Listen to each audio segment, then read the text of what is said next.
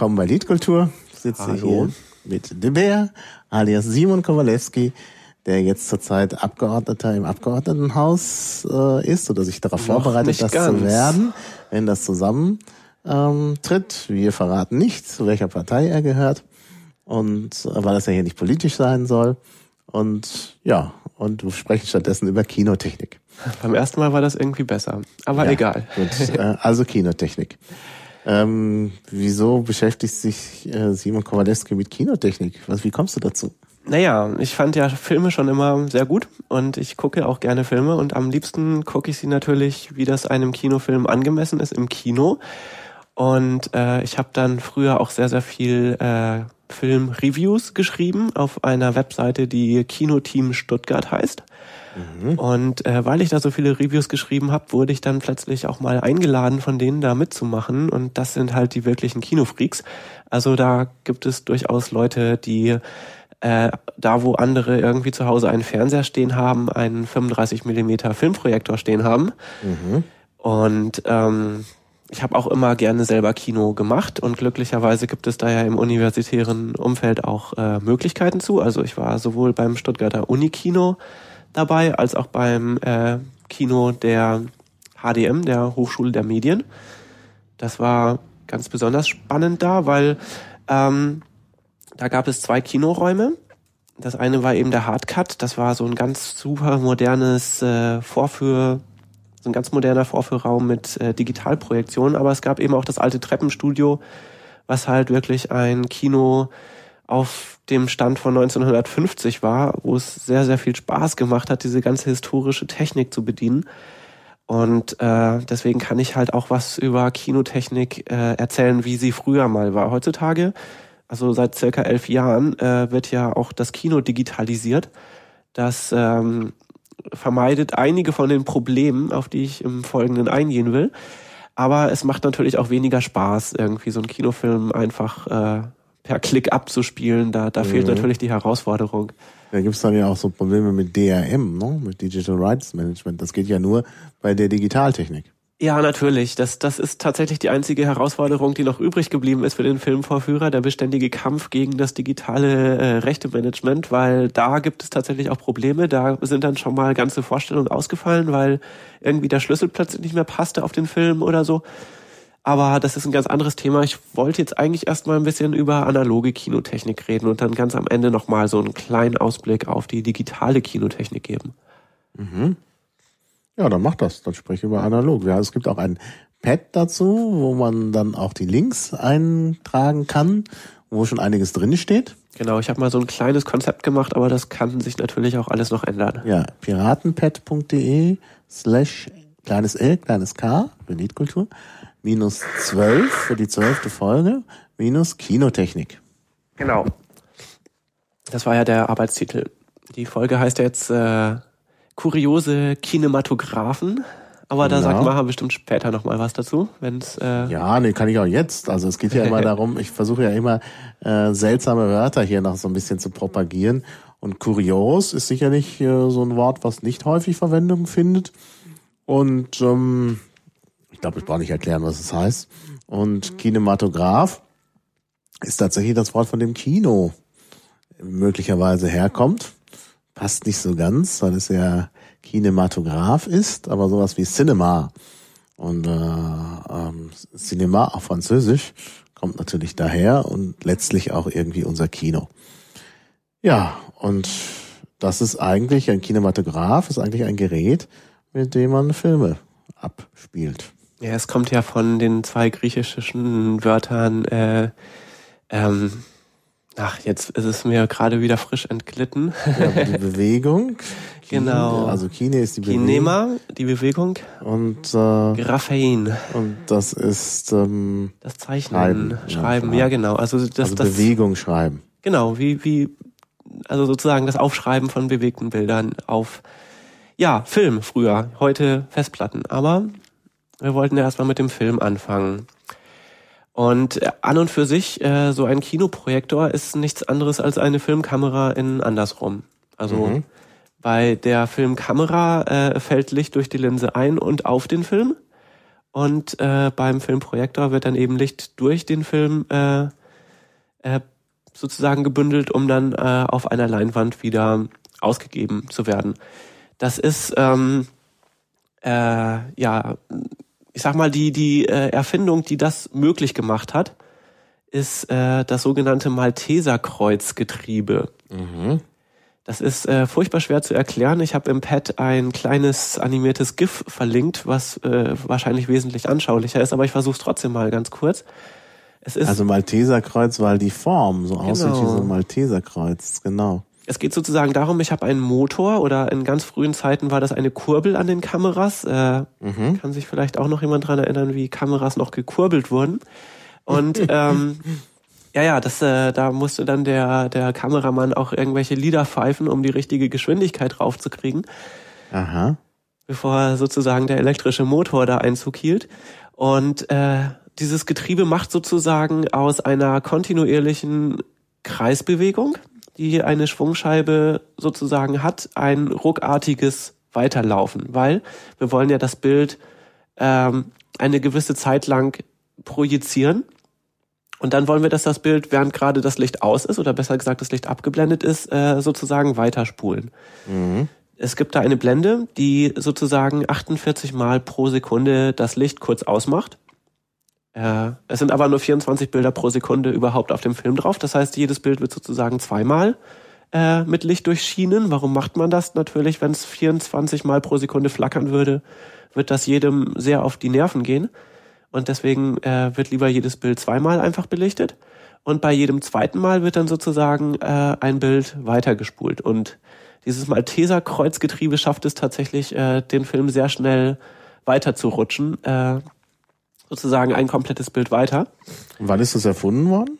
Äh, das ist erfunden worden so circa 1890. Ach so, alt schon, also auch gerade als der Film erfunden wurde.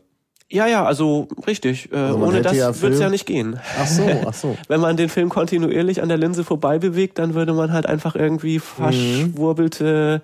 Lichtstreifen äh, irgendwie ah, erhalten, aber lange noch kein Film. Äh, heutzutage ist es vielleicht nicht mehr ganz so wichtig. Heutzutage macht man das mit Schrittmotoren. Das, ähm, mhm. Aber das war halt wirklich weit über 100 Jahre eigentlich so das Mittel der Wahl. Und äh, ist natürlich klar, das muss hochpräzise sein, dieses Getriebe. Das äh, war auch immer irgendwie komplett in Öl gelagert, äh, um zu ermöglichen, dass es halt einfach auch äh, dauerhaft funktioniert, auch unter den schwierigen Bedingungen, äh, die mhm. Kino-Vorführräume nun mal so bieten. Und ähm, ja, also das war sozusagen die Erfindung des Kinos war dadurch möglich. Mhm. Und äh, ja. Du hattest gerade die ersten Filme, die berühmten ersten Filme, wie zum Beispiel L'arrivée du train dans la gare de la Ciotat die Ankunft des Zuges im Bahnhof von La Ciotat. Ein berühmter Film. Ich war mal in La Ciotat, das ist so eine kleine okay. ähm, Stadt in Südfrankreich und da haben halt die Gebrüder Lumière, weil da eben in Südfrankreich viel Licht ist und so, äh, ihre ersten Filmversuche gemacht und haben mal einfach gefilmt, wie der Zug einfährt. Und da gibt's jetzt eine Plakette da am Bahnhof, dass da der erste Film entstanden ist und so die Leute sind ganz, äh, sind ganz stolz darauf und irgendwie ja. zum Einkaufszentrum La Ciotat läuft dieser ganze Film auch irgendwie kontinuierlich irgendwo im Hintergrund und so einer also der Multimedia-Wand, also ich habe den dann oft genug gesehen, der ist auch nur ganz kurz, als der Zug fährt ein. Aus heutiger Sicht irgendwie, kann man sagen, immer wenn man im, im Film einen Zug kommen sieht, ist das Eine Referenz, der berühmte ja, ja. erste Film zitiert. Das nennt man dann Intertextualität oder so. Ähm, die haben noch einen anderen Film gedreht, auch, ich glaube auch in La Ciotat. Der heißt L'Arroseur Arrosé, der, der begossene Begießer. Ich glaube, das habe ich mal gesehen. Ja, ja, da ist ein, ein jemand, der halt Blumen gießt und dann irgendwie äh, tritt er auf die auf seine Leitung oder so und dann kommt kein Wasser drauf, dann guckt er rein und dann kommt wieder Wasser ja, ja. und er ist nass. Und naja, also solche kurzen Filme halt. Ja, ich meine, das war halt zu Zeiten, als es noch keine Kinos in dem Sinne mhm. gab. Da waren ja Filme eher noch sowas, was man auf dem Rummel vorgeführt hat, hat man dann irgendwie äh, seine paar Centime irgendwie äh, bezahlt, ist dann in so eine Rummelbude oder so ein Zelt rein und dann wurde man da irgendwie mit einer Minute Film abgespeist und dann durfte man wieder rausgehen und die nächsten rein. Also mhm. äh, dass dann tatsächlich so Kinos entstanden, das war ja erst äh, eigentlich um die Jahrhundertwende. Das war viel später, ja, ja. Nun muss man ja auch denken, das war ja schon eine seltsame Sache. Das, das, das hatten ja die Menschen zu dem Zeitpunkt noch nie gesehen, dass äh, jemand ähm, dass jemand äh, äh, so, also dass, dass sich da bewegte Bilder ergeben. Das war schon, glaube ich, was ganz Außergewöhnliches. Und deshalb waren die natürlich auch alle so, war das so eine Attraktion. Das war was für Jahrmärkte und so. Ja, natürlich. Es ist, man muss sich ja vor Augen führen, dass damals überhaupt die Fotografie noch gar nicht äh, jetzt so allgegenwärtig war. Mhm. Und äh, wenn dann diese Fotos, äh, diese diese Bilder sich dann auch noch bewegten, das war natürlich dann noch mal viel viel mhm. spannender. Also da konnte man tatsächlich auch mit so ein bisschen äh, Effektheischerei sozusagen schon die Leute wirklich begeistern. Ja, ja, da gibt's ja auch diesen, diesen Film, ich glaube The Illusionist heißt der, wo halt ein Zauberer auftritt, der eben mit, mit solchen Sachen äh, arbeitet und dann eben da irgendwelche Geister erscheinen oder irgendwelche ähm, Bilder, auch bewegte Bilder wohl so auf Rauch projiziert. Ja. Und äh, da die Leute das noch nie vorher gesehen haben, glauben sie natürlich wirklich, dass da ein Geist erschienen ist. Und das ist schon, äh, das hat schon was. Ja, genau. Ähm, ja, und dann kam halt irgendwie tatsächlich der Spielfilm. Das war, da gab es dann auch äh, bisschen höhere äh, Anforderungen an die äh, Story, an den Plot, die da gesetzt worden sind. Äh, das war dann halt wirklich erst im 20. Jahrhundert, dass, dass man dann wirklich so abendfüllende Spielfilme hatte. Die Kinos äh, wurden tatsächlich auch feste installierte Bauwerke, so Flair von äh, diese Lichtspielhäuser, wie man sie auch damals genannt hat, das war sah halt auch aus wie im, im Theater oder in der Oper. Es war also sehr viel Pomp. Mhm. Äh, dass man zum Beispiel einen Vorhang vor der Leinwand hat, äh, was man ja eigentlich gar nicht braucht, weil es kommt ja nur dann was, wenn was kommt. Äh, das kommt ja auch noch aus dieser Zeit. Das wäre eigentlich gar nicht nötig. Aber es, ist, es erinnert natürlich auch so ein bisschen an diese Anfangszeit, wo dann natürlich die Filme auch äh, sowas Mystisches sozusagen auch hatten und, und man da dann mhm. auch seinen feinen Abendanzug anzog, um in äh, eben das Lichtspielhaus zu gehen. Und dann gab's da auch natürlich äh, früher, als bevor die Filme selber sozusagen ihre Tonspur mitbrachten, da gab's dann ja auch immer Live-Musik. Äh, du hattest ja auch äh, letztens mal irgendwann von dieser Kinoorgel erzählt. Genau, genau. Die Wurlitzer Kinoorgel, Mighty Wurlitzer. Das ist so eine riesige Kinoorgel. Davon gibt es ein Exemplar in Berlin im Musikinstrumente-Museum. Und äh, da kann man jeden Samstag hin. Da wird immer was Kurzes gezeigt. Also in, äh, zu den normalen Museumsöffnungszeiten. Ich glaube Samstagmittag ist das dann. Oder man geht äh, dort äh, hin zur langen Nacht der Museen. Da gibt's dann immer einen herausragenden Stummfilm mit Wurlitzer Orgelbegleitung. Und jetzt zuletzt, Ende August, war das der Film Das Kabinett des Dr. Caligari, also auch ein ganz berühmter. Expressionistischer Film, ja. Expressionistischer Film, begleitet auf der Wurlitzer Orgel. Allerdings wurde nicht das Original, ähm, die Originalpartitur gespielt. Also es gibt tatsächlich eine Partitur dafür. Ja.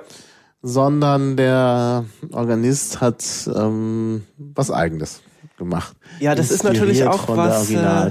Das ist natürlich auch ein verbreiteter Effekt, denn diese Partitur zum Film, die musste man da auch noch mal extra dann immer äh, zusätzlich zum Film sozusagen mieten und die war auch sehr sehr teuer. Ja. So dass viele Kinos dann eben die nicht äh, gemietet haben, sondern stattdessen einfach äh, ihren Organisten äh, so ein bisschen improvisieren haben lassen. Genau. Und dadurch schon mal die Kosten für die Originalmusik haben sparen können. Ja, ja. Ja, das ist äh, wohl auch schwierig. Also die hat das auch ein bisschen erklärt, warum das, äh, äh, wenn man halt die Originalpartitur nimmt, muss man die halt entsprechend, äh, ja, man muss, äh, man kann die nicht so ohne weiteres vom Blatt spielen, weil man ja auch irgendwie, das muss ja immer noch zum Film passen, der nicht immer in der gleichen ähm, Geschwindigkeit abgespielt wird. Der wurde ja eben, wie gesagt, äh, eben von Hand ja abgespielt, äh, also zu der Zeit möglicherweise. Und dann muss das ja alles aufeinander abgestimmt sein und das ist halt eine zusätzliche Schwierigkeit. Ja, also es gab ja, äh, also ursprünglich die allerersten Filme waren halt so um die 18 Bilder pro Sekunde. Das wurde aber relativ schnell auf 24 Bilder pro Sekunde dann auch tatsächlich äh, standardisiert. Und das ist ja eigentlich auch das, was wir heute noch haben. Von ganz wenigen Ausnahmen mal abgesehen. Ähm, aber wir können ja mal einfach zu den Filmen kommen, denn was ganz interessant ist, äh, der Film, der damals sozusagen bei diesen allerersten Filmen zum Einsatz kam, der 35 Millimeter breite Film mit äh, mit solchen ähm, na, Perforationslöchern äh, an beiden Seiten. Mhm. Ähm, der hat sich ja über die Jahrzehnte sehr gut erhalten. Mhm. Das ist auch heute noch eigentlich das Standardformat für Kinofilme und es war auch äh, sozusagen, nachdem es für, für Kinofilme benutzt wurde, wurde es auch zum Standardformat für die sogenannte Kleinbildfotografie äh, es gibt, benutzt. Es gibt ja verschiedene Breiten da auch, ne? Ja, es gibt verschiedene Breiten, aber 35 Millimeter ist, äh, war am Anfang der Standard. Zwischendurch gab es mal Bestrebungen, äh, auch größere Formate zu Ja, nehmen. 70 Millimeter, ja, ja. Das, das Einzige, was davon tatsächlich überlebt hat äh, in großem Maßstab, ist das sogenannte IMAX-Format. Davon erzähle ich dann später noch was. Ah, Aber letztlich 35 Millimeter ist it. Ähm, Mhm. Und das ist halt ganz interessant, dass, dass dieser Film, der bei der Fotografie zur Anwendung kommt, eigentlich halt aus der aus dem Kinofilm kommt, vom Format her. Wobei der Unterschied natürlich ist, äh, im Kino wird dieser Film eben vertikal bespielt, das heißt die Bilder äh, sind sozusagen vier Perforationslöcher hoch. Äh, und die gesamte Breite des Filmes breit, während ja im Kleinbildfilm äh, die äh, die Bilder das äh, die Breite des Filmes hoch und dafür acht Perforationslöcher breit sind. Das heißt äh, schon das, die doppelte Fläche. Deswegen auch ein besseres Bild als so ein Kino-Einzelbild. Jo. Wobei, ähm, wie gesagt, diese vier Perforationslöcher äh, von einem 35 Millimeter Film. 35 Millimeter ist ja das, das gesamte, also die gesamte Breite des Films. Abzüglich der Perforationslöcher bleiben so 25 Millimeter über. Äh, daraus ergibt sich eben ein Filmformat äh, von 1,33 zu 1. Das war also bei den allerersten Filmen, bei den Filmen aus der Stummfilmzeit, eigentlich so der Standardformat. 1,33 zu 1. Problem ist, wenn du heute so einen Film äh, abspielen willst, im Kino wirst du feststellen, dass die modernen Projektoren das gar nicht mehr können. Oder dass die Leinwand das nicht kann. Also auf jeden Fall, wenn so ein Film aus der Ära sozusagen vor grob 1932 heute abgespielt wird, dann fehlt immer was oben oder unten. Aha. Oh, das wusste ich gar nicht. Manchmal äh, sitzt dann tatsächlich der Vorführer noch da und dreht das dann von Hand ein bisschen hoch und runter während des Films, damit man alles Wichtige sieht, aber meistens wird halt einfach äh, ganz lieblos äh, entweder oben oder unten oder beides einfach was abgeschnitten. Mhm. So, ja, dann äh, gab es tatsächlich da auch äh, den, den Versuch, äh, den Ton sozusagen mit in den Film zu bringen. Das war, Das kommt aber sehr viel später erst, ne? ja, also ich habe hier ab 1932 stehen, dass es dann Ah. Lichttonfilme Ah, gibt. ja, genau. Also ich meine, waren ja Entstehung des Kinos war Ende des 19. Jahrhunderts. Ja, ja, doch. Also es, in es den waren 70er halt Jahren des 90. 19. Jahrhunderts, ne? War das Ja schon? gut, dann sind schon 50 Jahre tatsächlich vergangen. Äh, Ja. Ich meine, es lagen ja Recht. viele wirklich große große Kunstwerke äh, der der der Kinos äh, der der der Kinofilme auch vor der Erfindung des des äh, Tonfilms. Aber kinotechnisch hat sich in der Zeit tatsächlich nicht mehr so arg viel verändert. Das kam tatsächlich erst mit der Einführung des Tonfilms. Mhm. Jo. Und äh, um das sozusagen zu standardisieren, hat eben die Academy, äh, die auch heute noch die Oscars verleiht, die Academy Awards, ein Academy-Format äh, spezifiziert. Das war eben ein Lichttonfilm im Seitenverhältnis von 1,37 zu 1. Und äh, das war eigentlich so das Standardformat bis 1952. Und äh, am Beispiel von zum Beispiel den Film von Stanley Kubrick, der also bis zuletzt sein letzter großer Film Eyes Wide Shut war immer noch in diesem Academy-Format. Der hat sich da nie von abbringen lassen und irgendwie bei diesem äh, bei diesem Hype irgendwie, dass die Bilder immer breiter werden mussten, irgendwie mitzuspielen. Mit einer einzigen Ausnahme. Dafür, dazu kommen wir noch. Es gab einen Film von ihm, der nicht im Academy-Format war. Wer, wer sein Werk kennt, weiß natürlich jetzt auch, welcher Film gemeint Ja, ist. ich kann es mir denken. ja. ja, also genau, das äh, ähm, dieses Format 1, äh, 1,37 zu 1. Ja. Ja, das entsprach dann auch ungefähr dem Film, äh, dem Format von, von so klassischen Fernsehgeräten. Die waren ja 4 zu 3, das heißt, da konnte man dann die Filme gut abspielen. Hat man halt irgendwie äh, ein bisschen was weggeschnitten an den Seiten, dann passte das. Mhm. Das, das wurde dann tatsächlich erst viel schwieriger, als dann die Filme immer breiter wurden. Dann fing mhm. da tatsächlich das ja. Theater. Also ich kann mich, darüber habe ich ja auch schon mal im Podcast gesprochen, ich kann mich noch sehr gut an 70 Millimeter erinnern. Also da, ich habe einen Hitchcock, das Fenster zum Hof, mhm. ähm, mal im äh, Unifilm in Köln gesehen. Ah, nicht bei mir, schade. Unifilm in Köln.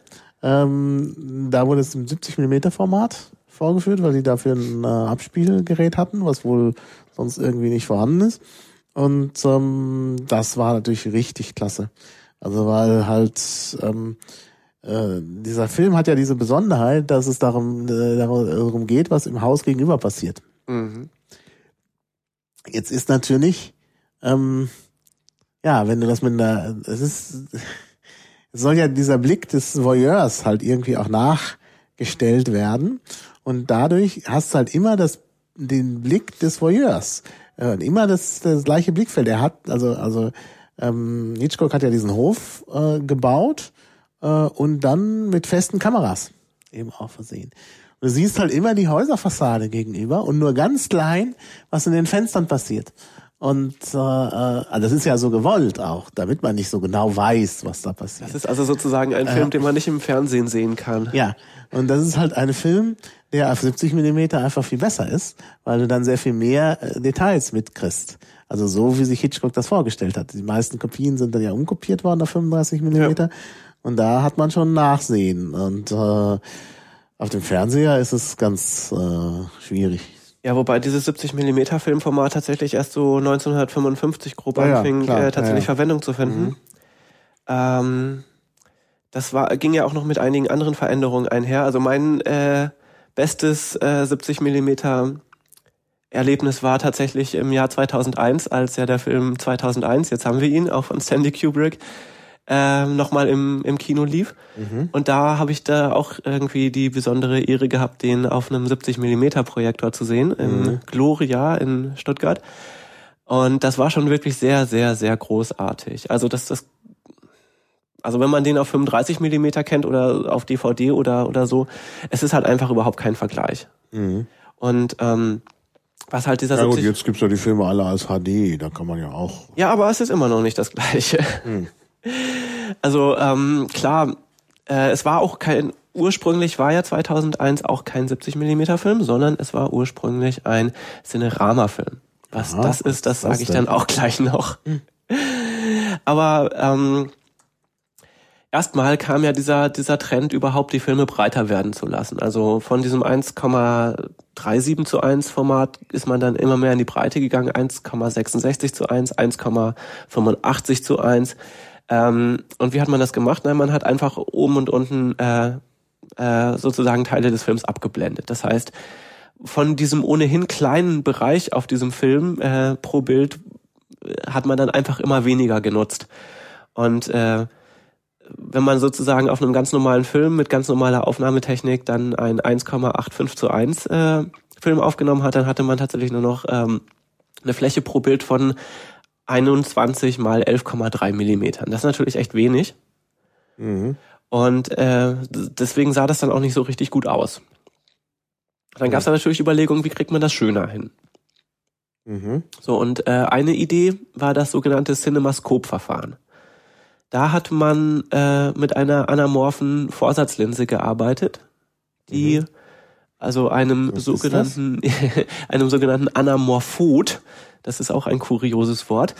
Äh, das ist ein Objektiv, äh, das sozusagen das Bild staucht. Mhm. Also sozusagen linear ähm, in einer Richtung alles äh, um den Faktor 2 zusammenschiebt. Mhm. Dann brauchen wir noch einen Link hier in den Show Notes. Ja, das machen wir dann. Mhm. Und äh, damit konnte man dann eben wieder das, das, den gesamten Bereich vom Film pro Bild sozusagen benutzen. Und bei der Aufnahme wurde das Bild gestaucht und bei der Projektion dann wieder entstaucht. Und so hatte man dann äh, eben die Möglichkeit, sogar solche Formate wie 2,35 zu 1 oder gar 2,55 zu 1 äh, abzuspielen. Weil 2,55 zu 1, ne, das ist ja sozusagen dann ungefähr das Doppelte von 1,37 zu 1. Mhm. Äh, Ja, und dann hatte man eben diese Cinemascope-Filme, die ja dann, wenn man die im Fernsehen gezeigt hatte, dann bestand der Fernseher vor allem aus, Schwarzbalken. aus schwarzen Balken oben und unten und in der Mitte irgendwie so ein kleiner Streifen mit den Cowboys und den Indianern. Mhm. Ähm, aber im Kino war das natürlich schon ganz schön, weil natürlich das Licht äh, komplett sozusagen über die gesamte Fläche von dem, von dem Film ging. Mhm. Natürlich waren diese anamorphen Linsen, die man da gebraucht hat, sowohl für die Aufnahme als auch zum Abspielen sehr teuer. Ist äh, klar, das ist äh, optisch sehr herausfordernd, sowas zu konstruieren. Äh, aber also es hat sich halt abgezeichnet irgendwann, es geht halt nicht mehr ohne Cinemascope. Das äh, Verfahren ist auch heute in Abwandlung noch im Einsatz. Also es gibt auch heute noch an Kinoprojektoren solche anamorphen Vorsatzlinsen, die immer mal wieder verwendet werden. Leider nicht immer, aber, aber schon ab und zu noch. Und wenn sie nicht verwendet werden und der Film ist ein Cinemascope, dann sieht man doch wahrscheinlich gar nichts. Naja, dann, dann macht man es halt weiterhin in diesem normalen Widescreen-Format, wo man dann einfach auch auf dem Film die fetten schwarzen Balken oben und unten hat. Dann Ach wird so. einfach äh, die Brennweite von dem Objektiv ein bisschen, also das sind immer Festbrennweitenobjektive natürlich im Kino. Also vor so einem Kinoprojektor hat man immer so einen Revolver mit unterschiedlichsten Brennweiten von Objektiven und dann wird halt einfach immer die Brennweite sozusagen eingestellt, die man für den Film braucht. Ah ja. Das steht manchmal auf der Filmdose drauf, äh, oftmals auch nicht. Wenn man da nicht aufpasst, dann ist der Film auch viel zu klein oder äh, es fehlen Dinge. Das sind also so die Herausforderungen, weil es gibt ja tatsächlich etliche, etliche, etliche Dutzende verschiedene Kinofilmsysteme und da muss man als ähm, Vorführer von analogen Filmen natürlich immer gucken. Mhm. Im Digitalen ist das natürlich irgendwo in Metadaten gespeichert, was jetzt das Seitenverhältnis ist. Da passiert das natürlich dann alles automatisch. Ja, aber man kann das ja nur wirklich draufschreiben, das wäre ja kein Problem. Mhm. Das kann man in der Tat tun. jo, Kann man nicht sogar im Film am Anfang äh, solche Informationen drin haben? das könnte man, ist aber, soweit ich weiß, nicht der Fall. Ja. ja. Also es gibt ja immer diese, diese äh, Vorlaufbilder, äh, wo so reingezählt wird und dann äh, gibt's auch noch mal ein Piepsen, dass man die Tonanlage sozusagen auch überprüfen kann. Und äh, damit man auch schon mal gucken kann, da ist immer so ein Kreis drin, damit man gucken kann, hat man jetzt irgendwie, wenn der Kreis plötzlich ein Ei ist, dann hat man wohl irgendwie die falsche Vorsatzlinse oder so, dann kann man da so diverse Dinge überprüfen, aber die Brennweite, die man zur Projektion braucht, steht nicht drin. Das äh, mag natürlich auch daran liegen, dass äh, natürlich jedes Kino auch anders ist, ne? Die gibt's tatsächlich, diese, diese, diese äh, äh, Vorlaufsachen, wo so runtergezählt wird. Ja. Die habe ich nämlich lange nicht gesehen im Kino. Ja, das liegt daran, äh, da kommen wir später noch zu, dass, dass man die tatsächlich oftmals nicht sieht, weil die Projektion genau dann anfängt, wenn auch schon der Film anfängt. Ah, sehr gut. Also heutzutage ist es halt meistens so, dass die ohnehin rausgeschnitten werden. Aber wie das passiert, da, da kommen wir gleich zu. Okay. Ich wollte jetzt noch mal kurz mit den Formaten weitermachen, weil ähm, man hat sich dann ja auch irgendwann gedacht, boah, das ist ja eigentlich totale Verschwendung, wenn man auf den Film immer diese diese schwarzen Balken sozusagen drauf macht. Äh, da gewinnt man ja nichts mit, wenn irgendwie große Teile von diesem teuren Film einfach nur schwarz sind. Und da kam dann eben das äh, Super 35 Format raus. Das wird so seit den 80ern verwendet.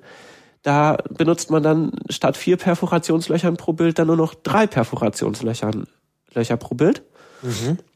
Und das gibt dann eben ein Seitenverhältnis von 1,85 zu 1 im Vollformat oder wenn man dann immer noch schwarze Balken nimmt, äh, 2,35 zu 1. Äh, damit ist man dann zumindest sparsamer beim, beim Dreh. Und äh, naja, es äh, wird aber dann typischerweise eben auch wieder auf vier Löcher umkopiert. Äh, eventuell auch nochmal anamorph, äh, je nachdem, weil äh, die meisten Kinoprojektoren können eben nur vier Löcher weiterspulen pro Bild. So. Äh, es gab sogar äh, noch äh, ein Techniscope-Format, das waren so die ganzen äh, äh, Italo-Western waren eigentlich in dem Format. Da hatte man sogar nur zwei Perforationslöcher pro Bild. Das ist also äh, alles ganz billig und alles ganz schraddelig äh, und, und ganz kleine Bilder sozusagen. Aber da ging es ja vor allem um die Kosten und man wollte ja so viele Filme wie möglich auf den Markt drücken. Und deswegen. Obwohl eigentlich die Italo-Western ja nun ganz besonders eindrucksvolle Bilder haben und auch Bilder, die, die ja auch ähm, entsprechend aufwendig wahrscheinlich gefilmt wurden. Also wenn das jetzt ganz billig sein soll. Ja, es gab so die, die, Also die die. Italo-Western sind ja eigentlich keine Billigfilme. Oh doch, oh doch, oh doch. Die, Ja? hatten, die, die standen meistens unter einem extremen Budgetdruck. Mhm. Also die Italo-Western, äh, da sind ja wirklich einige sehr, sehr schöne rausgekommen, die auch wirklich heute noch äh, gerne immer wieder geschaut werden. Ja. Aber ja.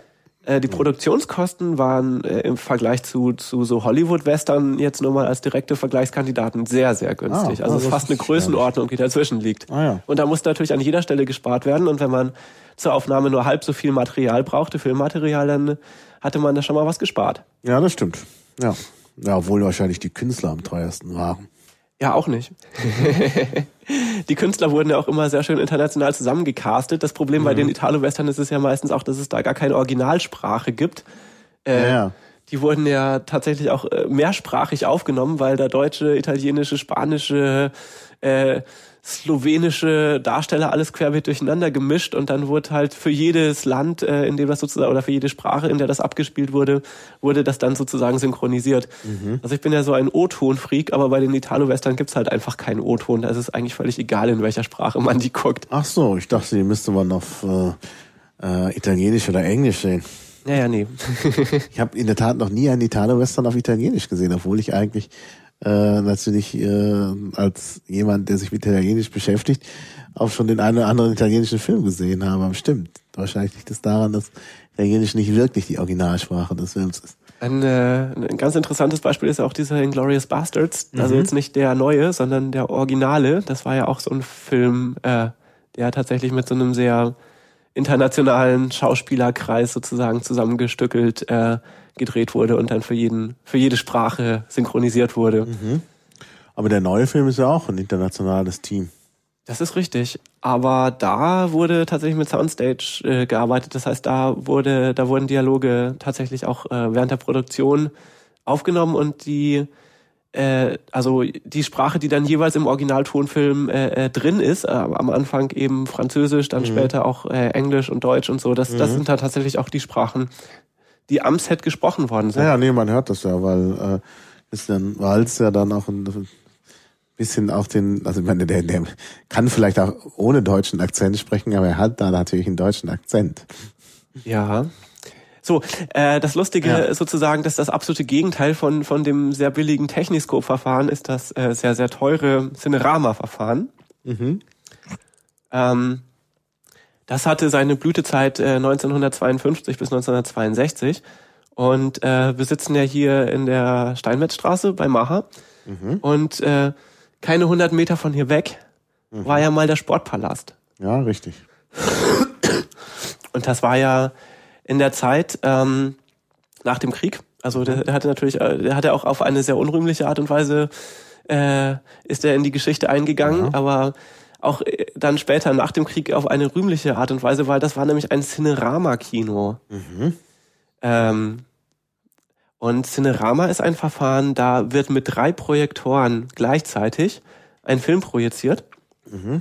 Und äh, diese drei Filme sind jeweils ähm, sind jeweils Filme mit äh, sechs Perforationslöchern pro Bild. Das heißt, wir haben sozusagen drei Bilder mit jeweils 0,89 zu 1, also sozusagen hochkant drei Bilder nebeneinander. Insgesamt gibt das also ein Seitenverhältnis von 2,65 zu 1. Die Projektoren projizieren allerdings nicht nebeneinander auf eine äh, lange, längliche, äh, gerade Leinwand, sondern die Leinwand ist sozusagen so eine Kuppel. Die ist also gebogen. Und die Projektoren projizieren aus äh, dem Vorführraum sozusagen in drei unterschiedliche Richtungen, so dass sich dann eben so ein äh, richtiges äh, Panoramabild ergibt. Und äh, das war natürlich, ähm, das war natürlich sehr grandios, weil da hatte man sehr, sehr viel Licht, eben weil man dreimal äh, drei Projektoren hatte, die jeweils wirklich sehr große Bilder äh, vom Film abgespielt haben. Eben diese sechs Perforationslöcher pro Bild. Und es gab dann eben noch einen, einen vierten Streifen, auf dem nur der Ton war. Das heißt, der Ton war da auch schon siebenspurig. Äh, also alle sieben verschiedene Tonkanäle. Und da gab es eben auch sehr, sehr beeindruckende Filme. Zum Beispiel dieser How the West Was Won. Äh, ein Film eben über die Besiedlung des Wilden Westens. Äh, ist ja auch noch äh, sozusagen genrestiftend. Ja, ich weiß nicht, ob ich den gesehen habe. Aber ist ja auch egal. Aber die anderen kenne ich. Solltest du sehen, weil äh, das Lustige ist, es gibt den inzwischen auf Blu-ray und den gibt es da auf zwei Varianten. Das eine ist halt sozusagen der Film so gestaucht, dass er eben äh, auf einen flachen Bildschirm passt, eben dann auch mit schwarzen Streifen oben und unten. Die andere Möglichkeit, den zu sehen, ist, äh, dass er sozusagen auf so eine äh, Kuppel sozusagen projiziert dann äh, dargestellt wird. Das heißt, der wird dann zusätzlich in der Mitte noch zusammengestaucht, sodass der Eindruck entsteht, äh, als wäre er, als würde man sozusagen vor so einer Kuppel sitzen. Mhm. Also am Rande ist er dann sozusagen vollformatig, in der Mitte ist er ist er nicht mehr sehr hoch und äh, also man man hat so den Eindruck, obwohl der Fernseher natürlich weiterhin flach ist, dass man sozusagen in dieser in diesem Halbrund sitzen würde. Das ist, ist sehr interessant, vor allem weil der Film natürlich auch darauf ausgelegt ist. Also man hat da dann teilweise Leute, die an den zwei äh, unterschiedlichen Ecken äh, dieser dieser runden Leinwand stehen und sich miteinander unterhalten und äh, es ist sozusagen, als würden sie sich gegenseitig anschauen und man säße dazwischen als Zuschauer. Mhm. Und wenn man das auf dem Fernseher schaut, wo es dann gestaucht wird, dann gucken sie halt irgendwie komplett aneinander vorbei, was dann irgendwie komisch ist. Mhm. Ja. Ja, und ähm, 2001 war ursprünglich eben auch ein Cinerama-Film. Mhm. Ähm, deswegen, das war tatsächlich Stanley Kubricks Versuch, auch mal so einen Ultra-Breitbild-Film zu machen.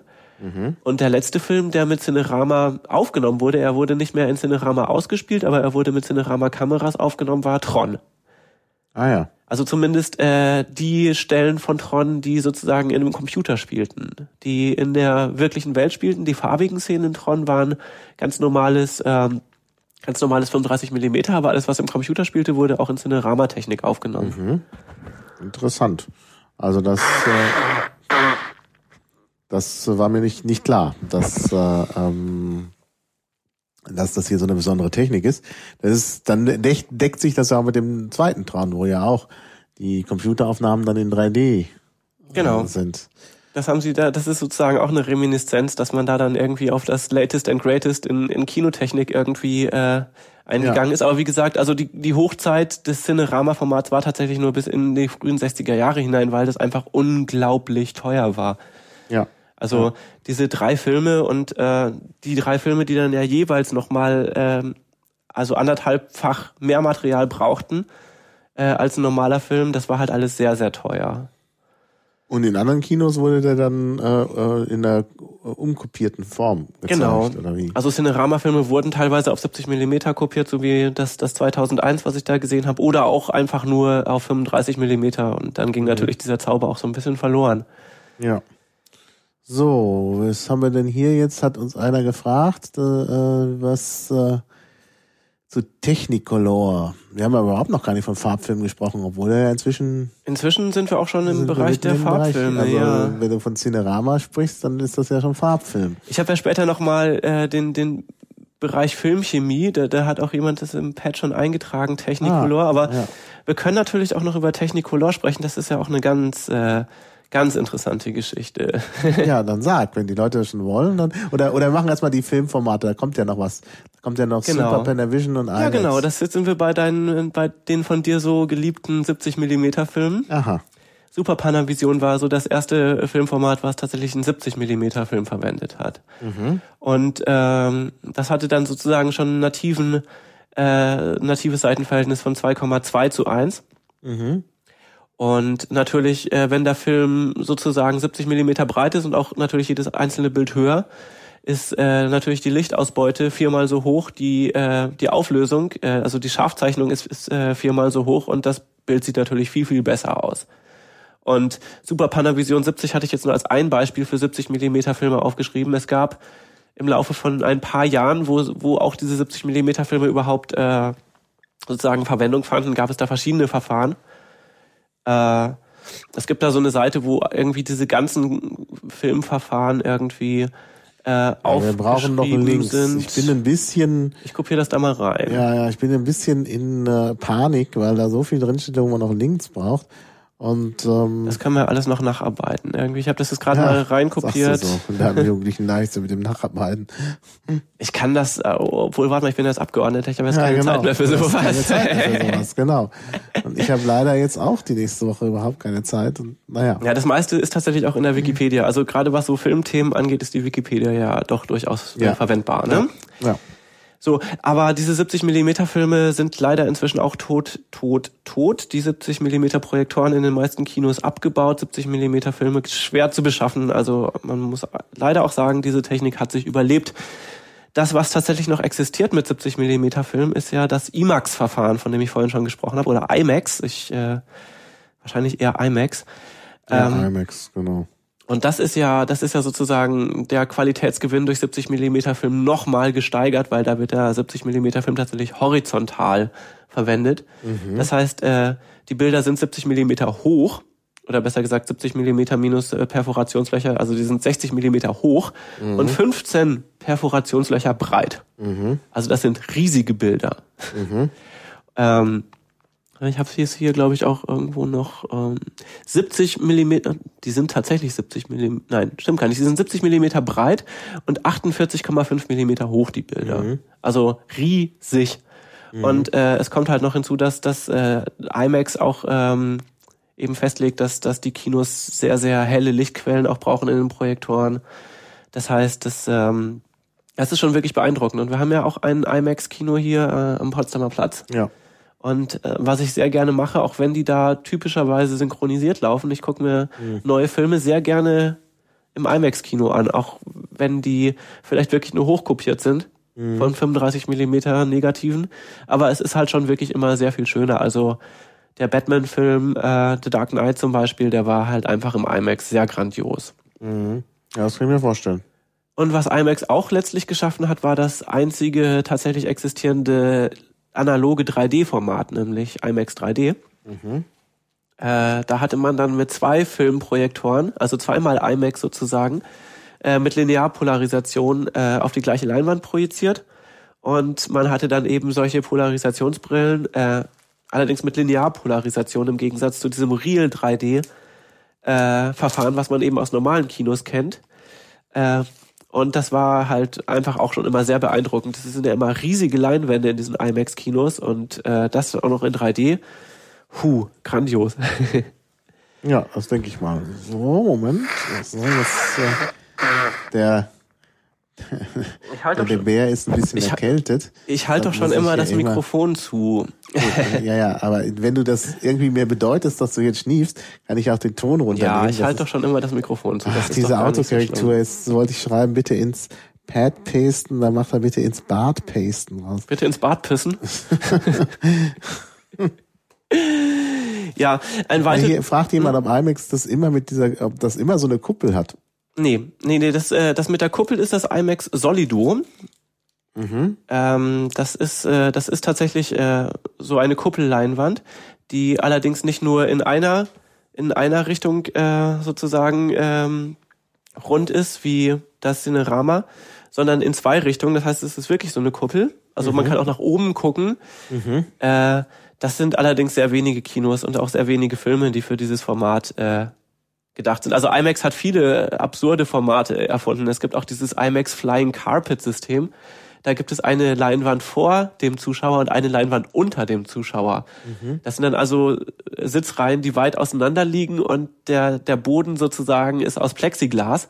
Und dann kann man eben auch nach unten schauen. Und da gibt's dann so einen Film, irgendwie der Flug des Schmetterlings, wo man dann mit so einer Schmetterlingshorde, äh, nein, wie heißt das, äh, Schwarm, mit so einem Schmetterlingsschwarm genau. äh, irgendwie durch die Gegend fliegt und so. Also IMAX hat wirklich viele, viele interessante Formate erfunden, die allerdings auch jeweils dann nur eins, zwei Kinos auf der Welt haben, die das überhaupt abspielen können. Mhm.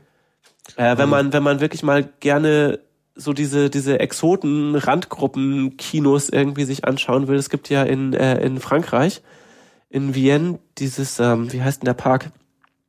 Äh, Ach, ich weiß, was du meinst. Äh, Cité des Sciences. Das kann sein. Also es gibt so, so einen Freizeitpark, der eigentlich nur aus ja. Kinos besteht, wo, wo wirklich diese ganzen extrem seltsamen Kinos sind. Und es gibt da äh, interaktive Kinos, es gibt äh, mhm. Kinos äh, mit Force Feedback, es gibt HD-Kinos, genau, das ist auch noch so ein IMAX-Format, IMAX HD. Du meinst was anderes als ich. Hm. Achso, dann meine ich was. Äh Denn in der Cité des, äh, äh, des Sciences, also in dieser Wissenschaftsstadt, La Villette, weißt du, da ist, äh, sind auch mehrere Kinos. Unter anderem auch ein IMAX. Aber das ist nicht das, was du meinst. Dann meine ich noch einen anderen Park. Wir müssen das verlinken. ja, Vielleicht das, hilft uns ja jemand im Chat. Genau. Ansonsten muss ich das nochmal raussuchen. Ich war da nämlich mal und ich war sehr beeindruckt. Wie ist denn das IMAX in Berlin?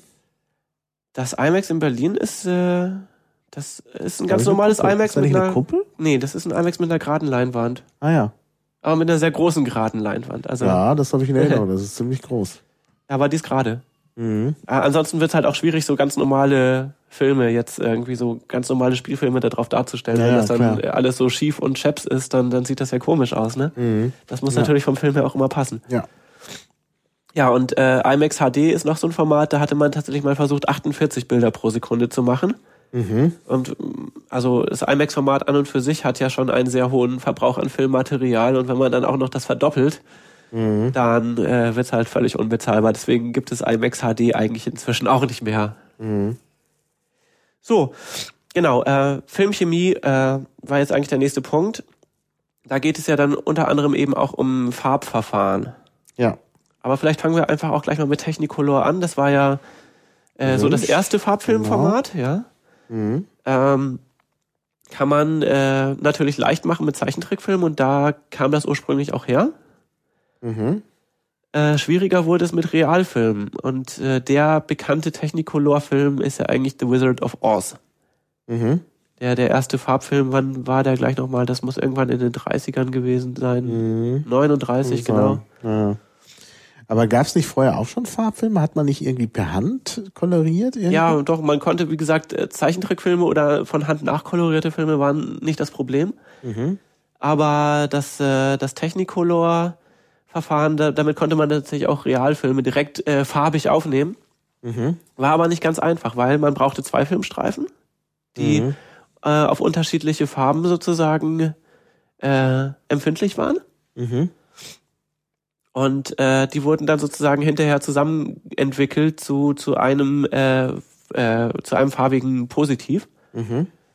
Und äh, die Farb, äh, also die Farbdice, also diese, diese, diese Schichten, die die Farben dann sozusagen, äh, die auf die Farben empfindlich waren, die waren sehr unempfindlich. Das heißt, um irgendwie diese grüne Gesichtsfarbe der, der Hexe Mhm. aus The Wizard of Oz hinzukriegen, brauchte die arme Frau eine wirklich, wirklich, wirklich, wirklich äh, leuchtend grüne Farbe im Gesicht, die dann, glaube ich, auch irgendwie Blei enthielt und furchtbar ungesund war. Mhm. Also das war alles äh, sehr abenteuerlich. Ja. Aber das war eben, genau, äh, Ben Hur war ja auch so ein, so ein Farbfilm, der Genau. mit Technicolor gemacht Genau. worden ist. Und dieser, dieser Technicolor-Prozess, der wurde auch immer wieder überarbeitet, kam dann auch mit immer weniger Licht und immer weniger knalligen Farben zurecht. Und äh, ja, irgendwann gab es dann ganz normale Farbumkehrfilme, die man dann eben auch im, in der Fotografie verwendet hat. Und dann hatte sich Ah, dieses Technicolor war doch irgendwie so der westliche Standard, ne? Für, für Farbfilm. Na, es war, es war halt, bevor so Sachen wie Aquacolor oder so, die halt mit einem einzigen Film dann eben auch farbige Negative machen konnten, Mhm. äh, war das so das, äh, ja, war das so ziemlich das Einzige, was es gab. Mhm. Gibt's ja dann auch noch im Osten gibt's doch dieses Ormix, ne? Dieses, äh, die haben noch ein anderes Farbverfahren. Ja, Kenne ich mich leider nicht aus. Du auch nicht, oder wie? äh, doch, doch, Ja, grundsätzlich dann schon. Sorry. Ich bin jetzt hier gerade nochmal auf der, auf der Wikipedia-Seite List of Color Film Systems. Da kommen Ah. natürlich auch noch etliche andere vor. Ähm, es gab auch immer dreistreifige Verfahren, eben, die dann diese drei Grundfarben hatten und Technicolor war tatsächlich das erste verbreitete äh, Zweistreifensystem. Und dann kam da einige, Kodacolor war das erste mit einem Streifen sozusagen, Kodacolor. Und dann, äh, und dann Aquacolor, genau, das, das kam dann 32 und äh, Lenticular, äh, also das heißt sozusagen, die, die Filme hatten dann so, so Mikrostrukturen, die dann unterschiedliche Pigmente je nach Farbe belichtet hatten. Das war natürlich auch alles furchtbar teuer. Aber da fing es dann eben auch an, äh, sozusagen, dass man mit nur einer Kamera, äh, mit nur einem Film dann sozusagen auch farbige Filme machen konnte. Und diese Verfahren wurden ja, wie gesagt, auch immer erweitert. Äh, genau, Fujicolor kam dann 53 und so. Also das, das, was man dann als Filme sozusagen auch für, für die Fotografie benutzt hatte, äh, das, ähm, soweit ich weiß, war Orvo-Color auch nur äh, das, wie Orvo, man, Ja, genau, nicht Orvo. Orvo. wie, war dann so, Orvo war ja sozusagen Aquagewat auch. Das waren ja sozusagen die Aquawerke, die in der DDR standen, die wurden dann ja um, umgenutzt sozusagen und zu Orvo umbenannt. Mhm. Und das war also das, das Aquaverfahren. Mhm. Äh, aber es gab auch noch ein ursprünglich sowjetisches Verfahren. Äh, wo haben wir es denn? IG Farben, Aquacolor, genau, und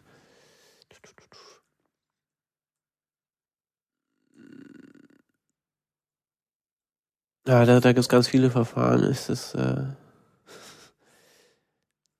also es gab auf jeden Fall auch so ein sowjetisches äh, Verfahren, was relativ früh entwickelt wurde. Auch äh, also alles, was wir vorhin gesagt hatten, äh, äh, Cinerama und so, da gab es auch immer die entsprechende sowjetische äh, Variante, die komischerweise auch immer noch irgendwie kompatibel war. Also da wurde äh, munter hin und her geklaut oder remixed, wie man das ja heutzutage naja. nennt. Damit äh, sozusagen, äh, die sind auch kompatibel. Das heißt, man konnte eben auch so ein ein äh, Drei-Streifen-Film aus der Sowjetunion konnte man auf einem Cinerama-Kino abspielen und andersrum genauso. Mhm. So, aber äh, diese, diese Farbverfahren, das ist ja eigentlich nochmal ein ganz anderes äh, äh, Thema. Ja. Einfach nur der Hinweis, dass es tatsächlich früher so bis in die 40er Jahre hinein sehr, sehr schwierig war, Farbfilme überhaupt zu machen und sehr viel mehr Aufwand, viel mhm. mehr Licht, mhm. viel, viel mehr Maske und so erfordert hat. Und also so wie man das heutzutage macht, einfach, man legt in seine Kamera entweder einen Farbfilm ein oder einen Schwarz-Weiß-Film, egal, es ist alles das gleiche, gleiche, gleiche ASA-Zahl, äh, gleiche Linsen, alles mhm. kein Problem. Das mhm. ist halt einfach erst in den 50er Jahren entstanden. Deswegen gab es auch lange Zeit eben beides, äh, Schwarz-Weiß-Filme und Farbfilme, weil halt einfach Farbfilme wesentlich teurer waren. Mhm, klar. So. Ja. Aber was, was eigentlich viel wichtiger ist äh, an der Filmchemie, ist letztlich äh, das, das Trägermaterial des Films. So, jetzt muss ich mal wieder kurz. Ja, Moment. So, jetzt darfst du. Das ist immer ganz praktisch, weil ich das dann hier ausblende. Und dann jo. müsste es eigentlich. Jetzt müsste ich dann noch wieder. Ah, ich kann, sogar, ich kann sogar auf Mute schalten. Das geht noch schneller. Ja, sehr also gut. Ich hier auf diese Taste. Jetzt mache ich das nächste Mal. Jetzt leuchtet es wieder rot, das heißt, ich werde es wieder aufgezeichnet. Du wirst wieder aufgezeichnet, auf jeden Fall. Okay. Ja. So. Denn das, das Trägermedium sozusagen, also war halt lange Zeit Nitrofilm. Aus, mhm. ähm, der brannte wie Zunder. Mhm. Und das war halt gerade bei Kinos, wo ja mit einer Lichtquelle gearbeitet wird, die bis zu 10 kW Leistung hat und das ist jetzt nicht 10 kW Glühbirne, sondern das ist halt wirklich 10 kW äh, äh, Xenon Bogenlampe oder früher Kohlenbogenlampen. Also da, da kommt sehr viel Hitze an. Ja. Auf den ja. Film. Und die mhm. ist dann ja auch noch gerade genau, weil ja das Bild auf der Abbildungsebene liegt, genau auf den Film gebündelt. Mhm. Das heißt, äh, dass sozusagen der Film alle jede 24. Sekunde weitergespult wird, hat eben auch den Nutzen, dass der Film nicht anfängt zu brennen. Ja. Und wenn da tatsächlich mal plötzlich irgendwie was im, ins äh, äh, Getriebe kommt und äh, der Film irgendwie mal eine Sekunde lang belichtet wird, dann ist er halt einfach abgebrannt. So, und ja. dann ist aber auch der das, ganze Film abgebrannt. Ja, genau. Na, ich habe das sogar selber noch vor kurzem erlebt. Und zwar in dem Film Slumdog Millionär. Mhm. Den habe ich im Odeon gesehen, weil das Odeon auch so ein schönes altes Kino ist. ähm, also ich gehe da lieber rein. Es ist ja immer das Problem, äh, Filme im Original sehen zu können. Und das geht halt in Berlin eigentlich nur am Potsdamer Platz äh, bei dem, äh, wie heißt das da? Cine äh, Star das das, äh, Originals, die nennen sich ja jetzt also Cine Star Originals, genau. Ja. Oder eben im Odeon. Das ja zur York-Gruppe gehört. Das zur York-Gruppe gehört. Ja. Und da ich bei der York-Gruppe ja auch so eine, also sowieso auch jeden zehnten Film umsonst habe, äh, mit, so der, mit dem Rabattsystem, genau. Äh, und weil ich einfach dieses Kino, das ist einfach ein richtiges klassisches Kino und nicht so so wie halt da dieses dieses so, so ein Plastikkino wie dieses äh, äh, Cinestar, finde ich immer unangenehm. Naja. Also über den Niedergang der klassischen Kinos und äh, der große Durchbruch der Multiplex-Kinos, da könnte man auch noch mal eine eigene Sendung ja, fast machen. Genau. Also jedenfalls gehe ich gerne, äh, gehe ich gerne dahin in, in dieses äh, Odeon und da habe ich schon die seltsamsten Sachen erlebt. Saß ich zum Beispiel bei The Dark Knight, äh, da waren wir nur zu dritt. Also ich war mit jemandem da und äh, es war noch eine Einzelperson da. Ja. Also für so einen Blockbuster in der ersten Woche nur zu dritt. Die waren alle im IMAX, um den zu sehen. Genau, ja. Aber trotzdem schön. Und ähm, ja, im IMAX kann man ihn dann nicht im Original sehen. Das stimmt leider. Äh, so, aber was wollte ich jetzt eigentlich sagen? Ach ja, dann habe hab ich das Slumdog Millionär gesehen, war auch nicht gut besucht. Und äh, ja, kurz vor Schluss brannte der Film. Scheiße. Ja, wobei, äh, also das war jetzt bestimmt kein äh, Nitro-Film mehr. Das, also Nein. inzwischen verwendet man Triacetat-Filme. Genau. Die haben den Vorteil, dass na, da natürlich auch mal so ein Film an äh, anfangen kann zu brennen, aber der brennt halt nicht einfach mal eben die komplette Rolle innerhalb von wenigen Sekunden weg, mhm. wie das bei diesen Nitro-Filmen halt einfach war. Also als man noch Nitro-Filme hatte, ähm, waren zum Beispiel die Filmspulen auf dem Projektor immer in feuerfesten äh, Metallgehäusen drin. Äh, das war also auch sehr kompliziert, die dann eben rein zu tun und raus zu tun, weil man muss dann immer dieses schwere, wuchtige, äh, feuerfeste Eisengehäuse aufmachen und so, dass das äh, äh, und es gab dann auch immer so diesen großen Notschalter. Äh, also wenn man den Vorführraum verließ, konnte man auf dem Weg nochmal kurz auf den großen roten Knopf drücken und dann gingen tatsächlich alle Klappen und alle Öffnungen zu. Und dieser Vorführraum war sozusagen komplett äh, von Sauerstoffzufuhr abgeschnitten. Denn wenn tatsächlich mal so ein Film anfing zu brennen, dann konnte da halt auch alles sehr schnell in Flammen stehen, wenn man dann nicht dafür gesorgt Ja. hat, dass kein weiterer Sauerstoff mehr reinkommt. Ja, ja. Ich dachte, das wäre immer Celluloid gewesen. Man sagt doch, Celluloid sei das Filmmaterial. Was ist Ja, ja. Celluloid? Äh, War es früher, ist es nicht mehr. Achso. Ja, aber Nitrofilm ist dann kein Celluloid, oder? Doch, doch. Das Ah, ist ja. sozusagen, das sind zwei Worte für dasselbe. Ah, ja. Und wie gesagt, inzwischen verwendet man etwas schwerer brennbare Materialien, aber ich meine, was halt irgendwie an eine 10 kW äh, Ah. Lichtquelle geführt wird, das brennt halt, äh, egal was. Also der Film hat ein Stück gebrannt, weil ein Stück dann gefehlt hatte. Das war natürlich doof. Ich meine, äh, jetzt mein Lob auf äh, Odeon hält sich in Grenzen. Wenn man aber das kommt in den besten Film. Familien vor, außer natürlich, man geht ins Digitalkino, da, Ja gut, da haben sie dann den Schlüssel nicht. da haben sie dann den Schlüssel nicht, richtig. Das, Und dann müssen sie den 3D-Film plötzlich in äh, 2D zeigen, weil sie den Schlüssel nicht haben. In 3D. Ah, nee, also.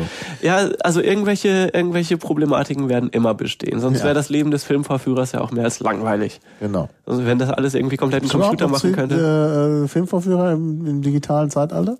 Ja, schon. Irgendwer muss ja die Computer auch bedienen oder auch mal, äh, was weiß ich, doch an der Kasse, zack. die Festplatten auswechseln Ach oder so. Ah, ja. Also, ähm, also die, die Tätigkeit eines Filmvorführers früher waren ja durchaus viel Gestalt. Und äh, also in dem Premierenkino hier in, in Berlin, wie heißt es, äh, das wo früher die Berlinale war.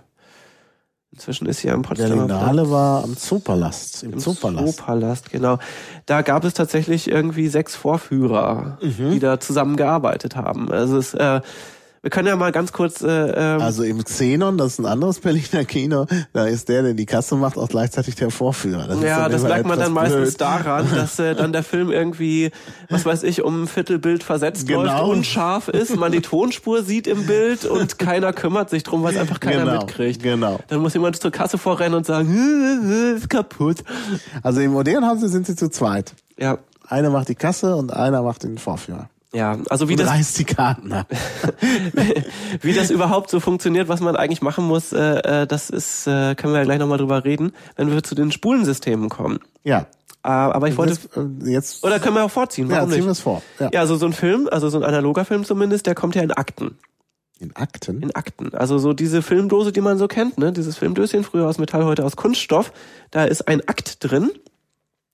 Das Mhm. hat gerade jemand gelöscht. Ich wollte das Ah. einfügen. Okay. Ich wollte das an der richtigen Ich wollte, ich wollte es dir gerade, aber ich weiß das ja auch so. Ja, also genau. so ein Akt, das sind ungefähr 600 Meter Film. So, jetzt ist an der richtigen Stelle. Sehr gut. Äh, das sind ungefähr 600 Meter Film, das heißt, das sind ungefähr 22 Minuten und die wiegen schon über drei Kilo. Das heißt, so ein abendfüllender Spielfilm, das sind dann eben so sechs äh, Spülchen, insgesamt 20 Kilo Gewicht. Das heißt, die kommen dann auch nicht mehr irgendwie per DHL-Paket, sondern die werden von der Spedition gebracht. Und wenn man dann mal eben die neuen Filme kriegt, irgendwie vier neue Filme, dann kommt da auch durchaus der Hubwagen zum Einsatz. Und äh, diese Akte, die äh, haben den Grund, warum sozusagen die Filme in, in so kleinen Versatzstückchen ausgeliefert werden. Früher konnte eben so eine Kohlebogenlampe, wie man sie früher in Filmprojektoren hat, nicht länger als 45 Minuten am Stück brennen, weil dann wäre sie nämlich verbrannt. Deswegen hatte man zwei Projektoren, die abwechselnd sozusagen immer einen Akt gespielt haben. Und der Vorführer stand in der Mitte und hatte so zwei dicke Hebel in der Hand. Und wenn er dann sozusagen beim ersten Film äh, die Brandlöcher, die kennt man ja, ne, diese kleinen Löcher oben im Film, die tauchen zweimal kurz auf vor Ende des Aktes. Äh, wenn er die gesehen hat, wusste er, okay, gleich muss er sozusagen beide Hebel gleichzeitig umschalten, um den einen äh, Projektor sozusagen außer Betrieb zu nehmen und den anderen in Betrieb zu setzen. Und das musste man dann eben während des Filmes äh, viermal, fünfmal machen. Und äh, natürlich dann, wenn der eine Projektor aus war, dann musste man da, wie gesagt, äh, feuerfeste Kassetten, da den Film rausnehmen, äh, den nächsten rein. Äh, netterweise konnte man den, den man rausnimmt, vorher noch einmal wieder umspulen, damit der nächste ihn dann gleich wieder einlegen konnte. Sonst muss, also man muss den natürlich dann auch wieder umspulen, weil auf so einer Spule ist natürlich der Anfang dann innen, wenn man den abgespult hat, aber der Anfang muss ja außen sein, damit man ihn wieder abspulen kann. Das heißt, das war dann immer viel Arbeit. Ja. So, ähm, dann gab es eben, wie gesagt, die Sicherheitsfilme. Das heißt, äh, die Filme mussten jetzt nicht mehr in diesen feuerfesten Kassetten sein. Und äh, ähm, zusätzlich hat man halt auch festgestellt, irgendwie, das ist ja, ist ja viel zu viel Getue, irgendwie mit zwei Projektoren pro Leinwand und so, kostet ja auch alles Geld. Mhm. Und dann wurde eben das, äh, der Spulenbetrieb erfunden. Da hatte man dann bis zu drei Akte auf eine Spule aufspulen können. Spule ist halt, ja, so eine sehr große, so eine sehr große Filmspule. Also so vom Durchmesser her, ich würde mal sagen, äh, 70 Zentimeter oder so. Und Da da, hat man die dann zusammengeklebt, oder wie? Genau, die wurden dann zusammengeklebt. Mhm. Also das, das macht man auch tatsächlich immer noch äh, bei Filmen, die werden dann äh, sozusagen, man bekommt sie in Akten, man klebt sie zusammen, macht sie auf die Spule und dann, äh, wenn man sie zurückgibt, dann werden sie wieder in die Akte zersäbelt. Mhm. Das sieht man bei, speziell bei den vollformatigen Filmen auch dann häufiger mal, dass da Klebestellen im Bild sind. Mhm. Diese ganzen Widescreen-Filme, da findet natürlich dann alles Kleben immer nur in den schwarzen Balken statt und ist von daher nicht zu sehen. Ah, ja. Das ist der Vorteil davon, dass man den Großteil des Filmes verschwendet, wenn man, wenn man dann wenigstens die Klebestellen nicht sieht, ne? Ja. Ja. Also wenn man irgendwo auf einem Film Malteser-Film sieht oder so mitten im, mitten im äh, Akt, dann ist er da vielleicht mal gerissen, das kann ja auch passieren. Mhm. Denn ähm, also selbst beim, beim Überblendbetrieb und beim Spulenbetrieb, äh, man muss ja immer Schlaufen legen. Mhm. Also der Film wird ja sozusagen mit einer bestimmten Geschwindigkeit abgespult Mhm. von der Spule, die sich natürlich ändert. Denn äh, wenn sich der Motor von der Filmspule mit einer konstanten Geschwindigkeit dreht, kommen am Anfang sehr viel Film raus und am Ende sehr wenig. Ja, ja, ja, ja. So, aber man will ja, dass der Film sozusagen mit einer konstanten Geschwindigkeit äh, zum, zum Projektor kommt. Das heißt, man hat die erste Spule ab der Abspulspule, denn äh, da muss ja sozusagen festgestellt werden, ah okay, es ist äh, die Spule ist jetzt die, die Schlaufe ist jetzt gerade zu groß, dann muss der Motor anhalten, dann wird die Spule wieder abgenommen und dann ist sie irgendwann zu kurz, dann muss der Motor wieder weiterlaufen. Das heißt, es ist das erste Mal, dass sozusagen so eine bewegliche Schlaufe existiert. So, dann geht das Ganze in den Projektor rein und da äh, sitzt dann ja äh, sozusagen diese dieses äh, Rutschgetriebe sozusagen, dieses diese Malteser Kreuzgetriebe, äh, was dann sozusagen den Film immer ruckweise vorspult. Da ist dann sozusagen die zweite Schlaufe davor, Mhm. ähm, die dafür sorgt, dass sozusagen, wenn der Film weitergerutscht wird, dass er dann nicht abreißt. Ah, ja. So, das die zweite Schlaufe.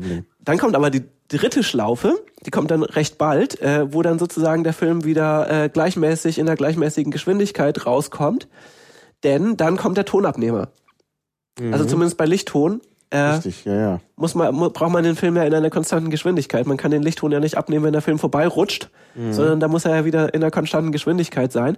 Und dann braucht man die vierte Schlaufe sozusagen, bevor es dann zurück auf die Spule geht. Mhm. Äh, das ist halt bei den, bei den kleinen Spulen so, bei den großen Spulen ist es so, ähm, dass man eben sehr viele Schlaufen legen muss und wenn man da irgendeinen Fehler macht, dann reißt halt der Film. So. Und dann muss man den kleben. Und dann kriegt man im Zweifelsfall auch vom Filmverleih irgendwie Ärger. Wenn man irgendwie, äh, der, der Film war doch noch ganz neu und ihr schickt uns den mit fünf Streifen Tesa-Film irgendwie zurück. Das kann ja wohl nicht sein. Hier fragt äh, jemand, äh, für einfach von der Spule ziehen, sind die Filme zu fragil? Ja. Mhm. Also sind sie und äh, man will sie auch schonen. Also es, äh, man, man versucht ja, dass der Film möglichst wenig Kontakt mit irgendwas hat, inklusive sich selber. Also wenn man den einfach von der Spule ziehen würde, dann würde er an, an sich selber reiben und dadurch würde er natürlich abgenutzt werden. Ah, ja. Das heißt, man versucht sozusagen, dass das immer alles möglichst locker ist, dass Film nie an Film reibt. Mhm. Ähm, und deswegen äh, ist das halt alles immer mit sehr vielen Motoren und so verbunden. ja, klar.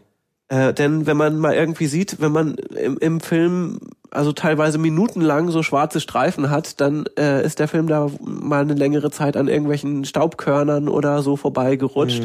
Das sieht man dann natürlich äh, im Kino sehr, sehr groß und das sieht dann auch Ja. sehr, sehr schlecht aus. Ja. Und das versucht man alles zu vermeiden, dass der Film sich eigentlich immer nur in Luft bewegt und nicht äh, sozusagen an irgendwas rubbelt. Ja, klar. Das Einzige, wo der Film angefasst wird, ist halt an den Perforationslöchern und die sieht man ja eh nicht. Mhm. Mhm. Außer der Vorführer hat mal wieder irgendwie einen schlechten Tag und hat da irgendwas falsch eingestellt, dann sieht man auch die Perforationslöcher auf der Leinwand. Ja, ja. So, ähm, Spulenbetrieb heißt aber, wie gesagt, es gehen drei Akte drauf auf so eine Spule, was dann wiederum bedeutet, man muss dann, wenn man nur einen Projektor hat, halt nach so einem halben Film irgendwie mal fünf Minuten Pause machen, um die Spule zu wechseln. Mhm. Kennt man von früher, heute macht man das eigentlich auch nicht mehr, äh, dass irgendwie in der Mitte des Films dann erstmal irgendwie Päuschen ist. Mhm. Und nochmal der Eisverkäufer kommt oder so. Ja, na, es gibt jetzt wieder mehr Pausen als früher. Es Mutest gab du mich ja, mal kurz? Ja, ich mute dich. Ähm, es gab, ups, warum will er dich nicht muten? Geht doch nicht. Doch, muss gehen. Ach, ich halte das Mikro einfach zu. Naja, wie auch immer, ich kann ja derweil weitersprechen. Ja. Äh, also es gibt wieder eine Tendenz zu Pausen, äh, weil die Leute halt, äh, weil die Kinos ja noch verkaufen wollen. Das ist halt immer wichtig. Ja, mit den Filmen verdienen sie ja nichts, Ja, ne? ja. Deshalb, also die wollen halt verkaufen, deshalb machen sie dann doch nochmal eine Pause. Und ich finde es teilweise blöd, weil diese Pausen nicht vorgesehen sind. Also bei, bei Avatar habe ich das zuletzt gesehen, da wurde dann einfach mitten in so einer Szene, die hatten noch gar nicht ausgesprochen, der Film unterbrochen. Und da muss ich echt- sagen, das war es ja dann nicht nötig. Ne? Ja, Normalerweise sind Filme dramaturgisch schon darauf angelegt, dass man in der Mitte eine Pause machen kann. Ja? Aber manche Kinos haben das vielleicht noch nicht so ganz verstanden und machen die Pause einfach da, wo es ihnen gerade passt. Ja. Und das ist dann natürlich weniger schön für die Dramaturgie. Ja, also ich fand es ganz furchtbar. Also gerade so Filme wie äh, Apocalypse Now Redux, äh, das ist ja auch so ein, so ein mehr als vier Stunden Epos. Äh, den kann man nicht ohne Pause gucken, da, da geht man ja ein. Naja, Da klar. ist dann eben auch äh, festgelegt irgendwie, dass es da eine Pause gibt. ja, Avatar hätte ich aber in einem Rutsch sehen können. Ja, Also der das ist auch nicht ganz so lang, das stimmt Ja. schon. So, aber ja, wie gesagt, erzähl, ähm, was wo waren wir? Wir waren bei, Bei den Spulen, mit der Pause. Betrieb, Tellerbetrieb. Genau, das ist jetzt so das Latest and Greatest der analogen Kinotechnik. Äh, der sogenannte Bauer-Teller, den gibt's natürlich auch von anderen Herstellern.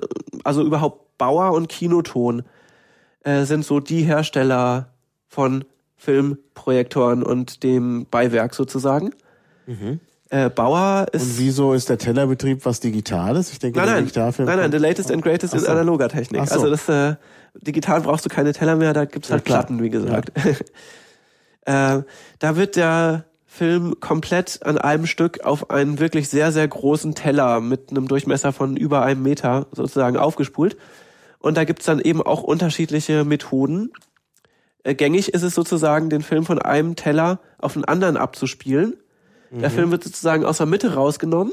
Es ist nicht auf einer Spule, sondern liegt auf dem Teller. Man kann ihn also in der Mitte abgreifen, durch den äh, Projektor fädeln und dann sozusagen auf den nächsten Teller ab der Mitte wieder aufspulen. Und äh, es gibt sogar Endlosteller. Da kann man den Film dann auch hinten und vorne einfach zusammenkleben. Und dann spielt er einfach immer wieder, immer wieder, immer wieder. Ohne dass da irgendwas gewechselt werden müsste. Das ist natürlich so das äh, ganz Grandiose. Und man kann eben von so einem Teller auch den kompletten Film wegnehmen, wenn man sich irgendwie traut, 20 Kilo durchs Kino zu tragen und den zu einem anderen Projektor bringen. Oder es gibt ja auch Kinos, äh, also da sind wir wieder bei den Multiplexen, die sind natürlich darauf optimiert, dass es einen zentralen Vorführraum gibt. Und in dem zentralen Vorführraum ist dann so der zentrale Tellerstapel, wo die ganzen Filme liegen. Und den kann man dann vom einen Teller irgendwie für die Nachmittagsvorstellung auf dem Projektor von Kino 4 spielen und vom gleichen Tellerstapel dann für die Abendvorstellung auf dem Projektor von Kino 2 oder so. Das ist natürlich dann für die Vorführer ganz besonders bequem. Äh, das ist natürlich bei alten Kinos nicht so, wo, die halt erbaut worden sind, bevor man irgendwie das mit diesen Tellern so im, im Blick hatte. Ne? Also hier wird noch gefragt, ob das, äh, also jemand hat gesehen, wie der Film auf einer Platte liegt und von innen abgespult wird. Ist Ja. das das mit den Tellern? Das ist das Tellersystem, genau. Das funktioniert halt so, äh, wenn er aufgespult wird, ist in der Mitte, also außer jetzt bei diesen Endlostellern, ist in der Mitte so ein kleines Spülchen. Und das nimmt man dann, wenn der Film sozusagen durch ist, nimmt man das einfach raus. Und dann kann man den Film wieder ab der Mitte abgreifen. Das läuft dann über so ein ganz kompliziertes System mit Umlenkspülchen und äh, Rollen und Schlaufen und so. Das ist also ganz furchtbar kompliziert. Aber letztlich äh, erleichtert es halt eine ganze Menge Arbeit, weil man so einen Film wirklich am Stück abspielen kann. Ja. Man muss nicht mehr zwischen äh, Projektoren überblenden und man muss auch nicht mehr irgendwelche Spulen durch die Gegend wuchten, sondern das läuft halt einfach alles so. Es, äh, es ist halt wirklich schön irgendwie, wie in so äh, Metropolis ist irgendwie so ein Beispiel. Da gibt's ja auch diese, diese vielen verschachtelten kleinen Straßen irgendwie, wo so die Autos drüber fahren. Ungefähr so sieht's auch aus in einem modernen Kino, wo dann überall so die Filme so durch den Raum laufen. Ne? Das äh, ist schon wirklich schön. Also ich, Äh, ich bin ja tatsächlich auch äh, teilweise ein Freund von, ähm, von, von Multiplex-Kinos. Also zum Beispiel das Cinecittà in Nürnberg mhm. ist ja ein wirklich, also das ist so das modernste Kino der Welt, muss man sagen. Mhm. Und da muss ich da mal hingehen. Ich wäre da neulich beinahe reingegangen. ja, das ist ja erstmal komplett unterirdisch abgestoßen mit dem Multiplex. Es ist komplett unterirdisch. Also sie haben, glaube ich, auch das niedrigste IMAX-Kino irgendwie. Das, mhm. das äh, ist irgendwie so auf äh, 40 Meter unter, unter dem Boden.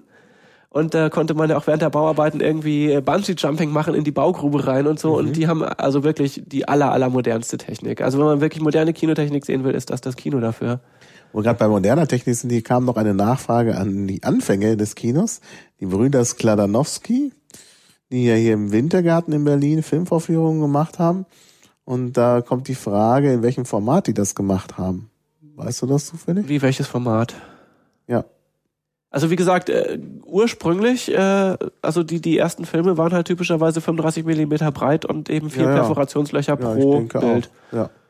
Wird das Wobei es kann sein. natürlich sein, dass es am Anfang da nochmal ganz absurde andere Formate gab, die natürlich dann vielleicht auch überhaupt nicht erhalten sind oder nicht mehr, mhm.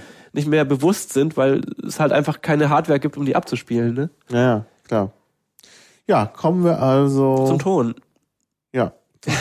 Genau, Ton ist auch immer gut. Sag du mal was zum Ton. Ich hole derweil neue Clubmate. Du kannst ja genau. schon mal genau. was erzählen. Jo. Ah, okay. Wie gesagt, die ersten Filme hatten einfach keinen Ton. Da gab es dann die Partitur für den Organisten, die gab es dann extra und die musste man dann mieten und die war sehr teuer. Deswegen haben die Organisten auch teilweise einfach improvisiert.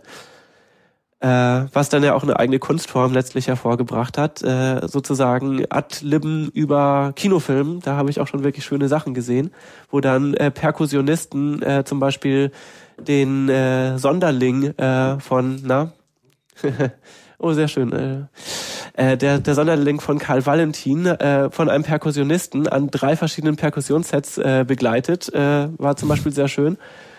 Äh, oder eben auch äh, eine Jazzorgel, die Metropolis begleitet. Äh, also es gibt wirklich schöne Dinge.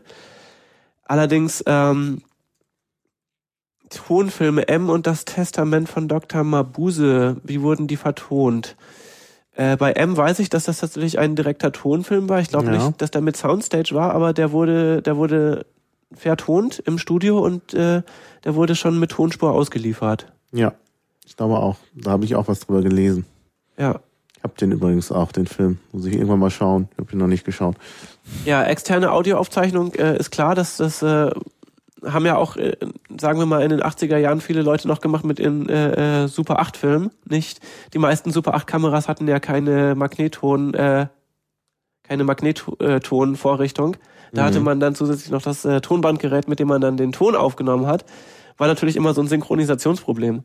Zumal mhm. man ja auch die Super 8 Kamera, die konnte ja unterschiedliche Geschwindigkeiten, das äh, Tonbandgerät konnte unterschiedliche Geschwindigkeiten und äh, man braucht dann auch irgendwie noch die Klappe, so zu, um, um den Anfang zu synchronisieren. Das war also alles ganz schlimm.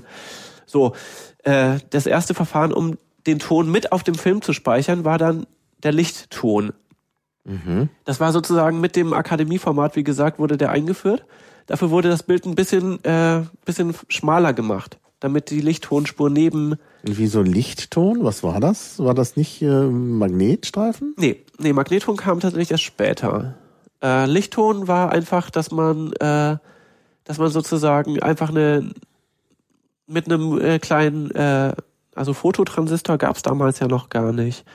Ich glaube, das war tatsächlich, äh, was hatte man denn da, da genommen? Ja in der Wikipedia stehen. Ich meine, Lichtton muss, geben wir einfach Lichtton ein. Ja, geben wir mal Lichtton ein. Wissen wir, was es ist? Lichtton, da steht's, ja. Tonspur, da sieht man eine Tonspur. Aha, ja. Also heute wird das mit Fototransistoren gemacht. Ich weiß nicht, wie man das früher gemacht hatte. Wahrscheinlich hatte man einfach äh, irgendwie mhm. irgendwelche elektrischen Schaltungen angeregt. Mhm. Äh, durch unterschiedliche Helligkeiten wurden eben äh, einfach direkt Wellenformen übertragen. Ah ja. Ja, ja, da kann man bei Wikipedia noch nachschauen. Es gibt das Intensitätsverfahren, das Amplitudenverfahren, la la la. Ah, das sieht interessant aus. Ja. Richtig so, ja, wie so ein Sonagramm eben. Ja. Eine Fotodiode, früher auf eine Fotozelle, ja, okay. Also das gab es natürlich schon äh, sozusagen äh, als äh, äh, Anodenröhre die natürlich dann vom Lichteinfall unterschiedlich stark den Strom durchgelassen hat und das hatte man dann sozusagen über einen Verstärker an den Lautsprecher angeschlossen, schon hatte man Ton. Mhm. Eigentlich ganz einfach. Ja. Problem ist natürlich, wenn man den Film falsch rum eingelegt hatte, dann war da, wo der, wo eigentlich die Lichttonspur erwartet wurde, war dann halt noch ein Teil vom Bild. Das klang dann sehr komisch. Mhm. Und im Bild hatte man die Lichttonspur. Das sah zwar auch lustig aus, aber war natürlich nicht Sinn der Sache. Also Lichtton, äh, am Anfang war der Mono, dann äh, hatte man einfach zwei Spuren direkt nebeneinander gemacht und hatte dann sozusagen auch Stereoton. Und das war es aber auch schon beim Lichtton. Mehr als zwei Kanäle hatte man da nicht. Und weil halt dieses Verfahren einfach direkt aus Helligkeit äh, Töne zu machen, war sehr rauschanfällig, weil gerade so die hochfrequenten Anteile, die haben da äh, fröhlich Urstände gefeiert Mhm. Ja. So dass da die Firma Dolby zum ersten Mal auf den Plan trat und ihr Dolby Noise Reduction System äh, verkauft hat. Das hat halt sozusagen das Rauschen unterdrückt. Ah ja. Und das war einfach ein ganz einfaches System. Äh, die, äh, das war einfach nur quasi ein Equalizer, der die hochfrequenten Anteile sehr stark runtergepegelt hat. Und äh, zur Aufzeichnung wurden die dann einfach entsprechend sehr stark hochgepegelt. Viel mehr war das nicht. Hat er gesagt, es gab nur Stereo, das heißt, wenn man Mehrkanalton haben wollte, dann gab es das sogenannte Dolby Surround Verfahren auch noch. Da hatte man dann aus äh, zwei Spuren mehr schlecht als recht vier machen können. Indem äh, über eine Matrixschaltung alles, was nur rechts war, auf den rechten Lautsprecher kam, alles, was nur links war, auf den linken Lautsprecher, alles, was rechts und links Phasen gleich war, kam auf den mittleren Lautsprecher und alles, was rechts und links Phasen verschoben war, kam auf den hinteren Lautsprecher. Das war natürlich äh, keine Trennschärfe, von der man irgendwie sprechen konnte. Das klang also auch nicht besonders gut, aber interessanterweise ist das auch das Verfahren, was sich bis heute erhalten hat, äh, gerade so bei Heimanwendungen. Also es werden auch im, Fil äh, im Fernsehen immer noch viele Filme in Dolby Surround ausgestrahlt und viele Verstärker können das ja auch Mhm. immer noch. So, Ja. ich muss mal wieder ganz kurz, aber ich halte das zu. Ja. Okay. Ja, das ist schwierig hier. Hoffe, Ach, man das- hört's doch gar nicht. Man hört's gar nicht. Man Okay. hört's gar nicht. Du brauchst es nicht immer regeln. Ja. So, ähm, das nächste Verfahren, äh, was da zum Einsatz kam, speziell bei den 70 mm Filmen, war das Magnettonverfahren. Da Ja. war sozusagen eine Tonbandspur mit im Film drin. Mhm. Und äh, nicht nur eine, sondern bis zu sechs. Mhm. Und ähm, die waren dann, es waren also sozusagen zwei Magnettonspuren, jeweils links und rechts außen der Perforationslöcher und dann jeweils nochmal eine innen. Und äh, wie diese sechs Kanäle dann verteilt wurden auf die Lautsprecher, das war auch unterschiedlich. Also meistens hatte man aber vor allem Kanäle vorne. Das unterscheidet sozusagen die Kino-Surround-Systeme ein bisschen von den Heimanwender-Surround-Systemen. Die sind ja immer sehr rückseitenlastig. Meistens hatte man dann eher so links, links Mitte, Mitte, rechts Mitte, rechts und hinten. Mhm. Also es, äh, im Kino ist eigentlich immer der Ton vorne. Und vielleicht hat man mal ein oder zwei Effektkanäle hinten. Mhm. So. Ähm, Magnetron hat die, das gleiche Problem, das kennt man auch von den guten alten Audiokassetten, rauscht auch stark. Auch da Dolby Noise Reduction kam zum Einsatz. Ah ja, dass das schon so alt ist, wusste ich gar nicht. Jo. auch natürlich der Magnetron musste am laufenden Film äh, abgenommen werden, nicht am vor sich hin ruckelnden Film. Ne? Mhm. Klar. Das ist anders beim sogenannten Dolby Digital Verfahren. Dolby Digital hatte die Toninformationen zwischen den Perforationslöchern gespeichert. Mhm. Das heißt, immer zwischen den Löchern war äh, so ein bisschen wie so ein QR-Code, wo der Ton gespeichert war durch so ein schwarz-weißes Punkteraster. Mhm. Und das wurde sozusagen am stehenden Film abgelesen. Ja. Und äh, das war leider sehr schmalbandig, also von der, von der Bandbreite her, weil natürlich äh, zwischen diese Perforationslöcher jetzt gar nicht so viel Informationen passte, weil man das dann auch wirklich noch auslesen wollte. Ja, ja. Und äh, man konnte zwar schon auch mehrere Spuren machen, aber dann blieb halt letztlich für jede Spur nicht mehr besonders viel, äh, besonders viel Bandbreite übrig. Und wann ist das ungefähr aufgekommen? Wann kam Dolby Digital auf? Ich denke mal, das äh, war wahrscheinlich erst irgendwie in den äh, späten 80ern. Ja, ich glaube. Wann ich mich noch dran erinnern kann. Das ist 94? so- Ja, ja, ja, ja. Ah nee, nee, nee, stimmt gar nicht, stimmt Nee. gar nicht. Wann kam es Nee, raus? nee, das ist 92. älter. Ja, ja, in den 90ern. Ich kann mich nämlich gut dran erinnern, dass plötzlich eben Dolby Digital, also das ja, neueste. hast du dieses wunderbare Foto aus der Wikipedia verlinkt, wo man die ganzen Tonsysteme mal sehen kann? Sonst würde ich das jetzt mal machen. Ja, mach das mal. Ja, während du das machst, komme ich auf den nächsten. Das ist DTS. Genau. Ähm, DTS, da wollte man das Problem angehen, sozusagen, dass Dolby Digital wirklich nicht sehr viel Bandbreite hatte, weil halt sozusagen die Toninformation mit im Bild war. Bei DTS äh, hatte man sozusagen nur äh, eine Synchronisationsspur. Das sind also auf dem Foto ist das diese dieses äh, sieht so ein bisschen aus wie Morsecode mhm. Äh, auf der ganz rechten Seite noch noch rechts von der Lichttonspur. Also äh, sozusagen dem Bild am nächsten, einfach so kleine Strichlein. Und äh, die konnten aber mit dem gleichen Empfänger sozusagen empfangen werden oder mit dem gleichen Auslesegerät wie die Lichttonspur. Und die, der eigentliche Ton war auf CDs. Mhm. Und zwar auch eben 74 Minuten pro CD, das war dann nicht anders. Äh, das heißt, äh, für einen äh, Spielfilm brauchte man dann eben zwei so CDs. Mhm. Das heißt, man hatte dann auch zwei CD-Player äh, in so einem DTS-System, die dann eben nacheinander direkt abgespielt wurden. Das war aber alles automatisch. Mhm. Das heißt, äh, man konnte direkt erkennen, äh, an welcher Stelle ist der Film gerade und es wurde die entsprechende Toninformation abgespielt. Das ist deswegen wichtig, weil natürlich beim Zusammenkleben von den Filmen oder wenn mal irgendwo zwischendurch 20 Zentimeter abbrennen und äh, dann einfach Naja. überklebt werden oder so, muss der Ton natürlich trotzdem weiterhin an der richtigen Stelle sein. Ja. So, DTS äh, auch heute noch in Verwendung, ne? Mhm. Genau. So, und dann äh, habe ich noch ein weiteres Verfahren, das ist in diesem Bild ganz links, also sozusagen noch äh, links von den äh, Perforationslöchern. Mhm. Das ist dieser sehr, sehr filigrane äh, 2D-Barcode sozusagen in Blau. Mhm. Das ist das SDDS-System von Sony. Das ist, äh, wie gesagt, äh, und wie man auch sieht, sehr, sehr filigran. Äh, das wird auch im laufenden Film abgelesen, also nicht vom Stehenden, sondern vom Laufenden. Und äh, das hat halt die interessante Eigenschaft, dass es äh, sehr langsam kopiert werden muss. Also normalerweise werden Kinofilme ja bei fünffacher Abspielgeschwindigkeit kopiert. Ja. Danach ist die SDDS-Spur komplett äh, unbrauchbar. Also wenn man die SDDS-Spur mitkopieren will, kann man den Film tatsächlich nur mit der halben Abspielgeschwindigkeit kopieren.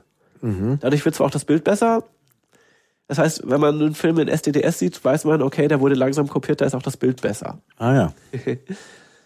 Aber Schlecht. ja, aber leider ein Verfahren, was sich nicht wirklich durchgesetzt hat, eben wegen diesen hohen Kopierkosten, die diese Filme dann so mit sich gebracht haben. Ne? Das heißt, jetzt wird gängig ähm, DTS verwendet. Ja, DTS oder Dolby Digital, die sind beide unterwegs eigentlich so in Filmen. Ja. Oder natürlich Magnetton, auch das gibt's noch im IMAX. Mhm. Und warum Ne? hat das IMAX, was sonst immer so auf äh, tolle Technik setzt, da an Magnetton festgehalten? Na, weil bei denen ist es egal. Da ist der Film eh breit genug, da kann man auch sechs fette Magnettonspuren einfach Ach so. machen. Ja, Ne? gut. Ja. Sorry.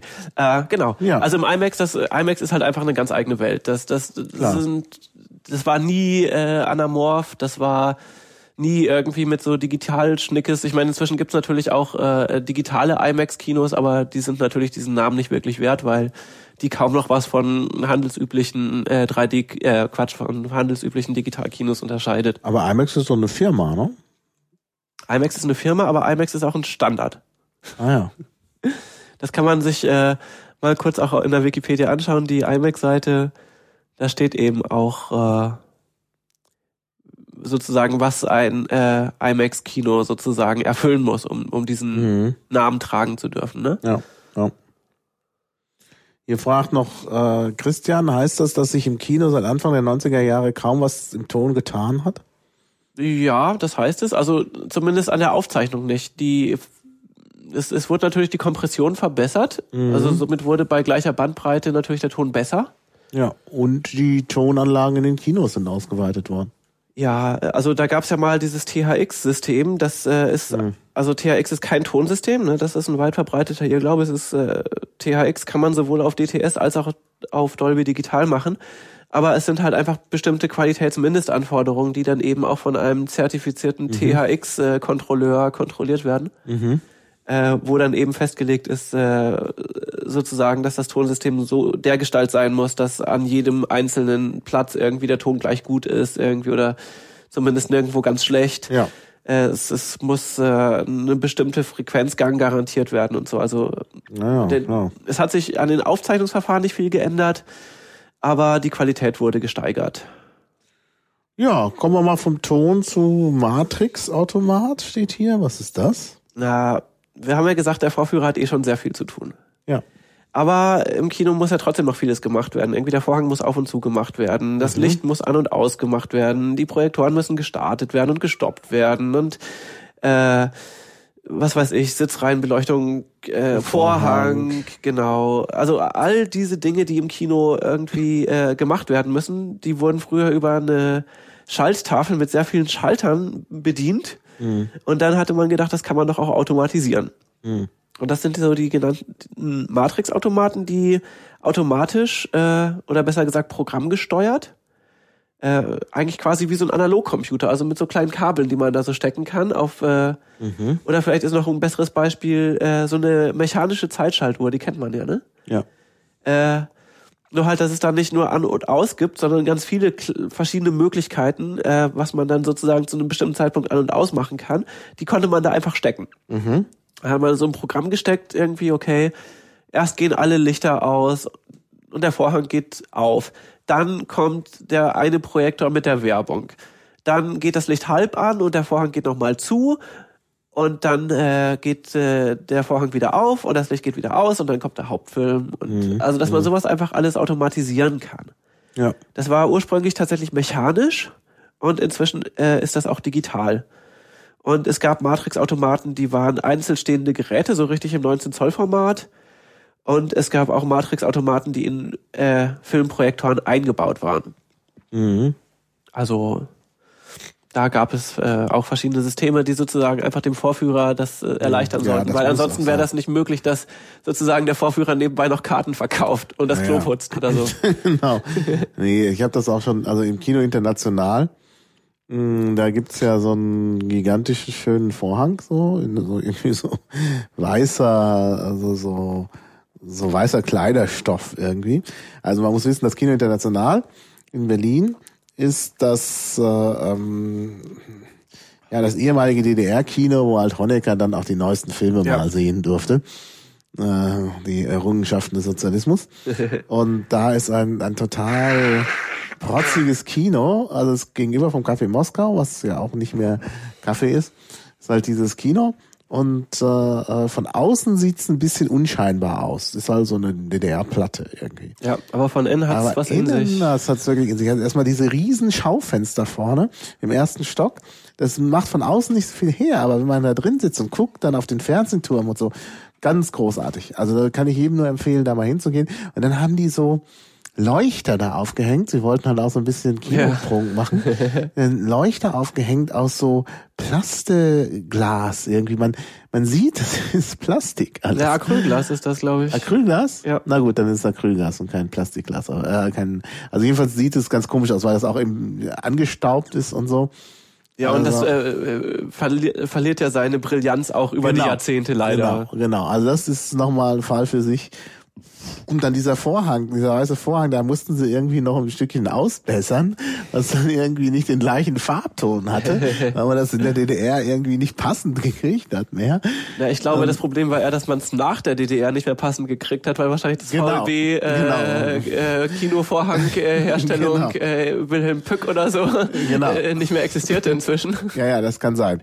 Na gut, also ja, kann sein, dass es nachher nicht mehr zu kriegen war. Da haben sie einfach ein Stück weißen Stoff genommen und der sieht halt jetzt anders aus.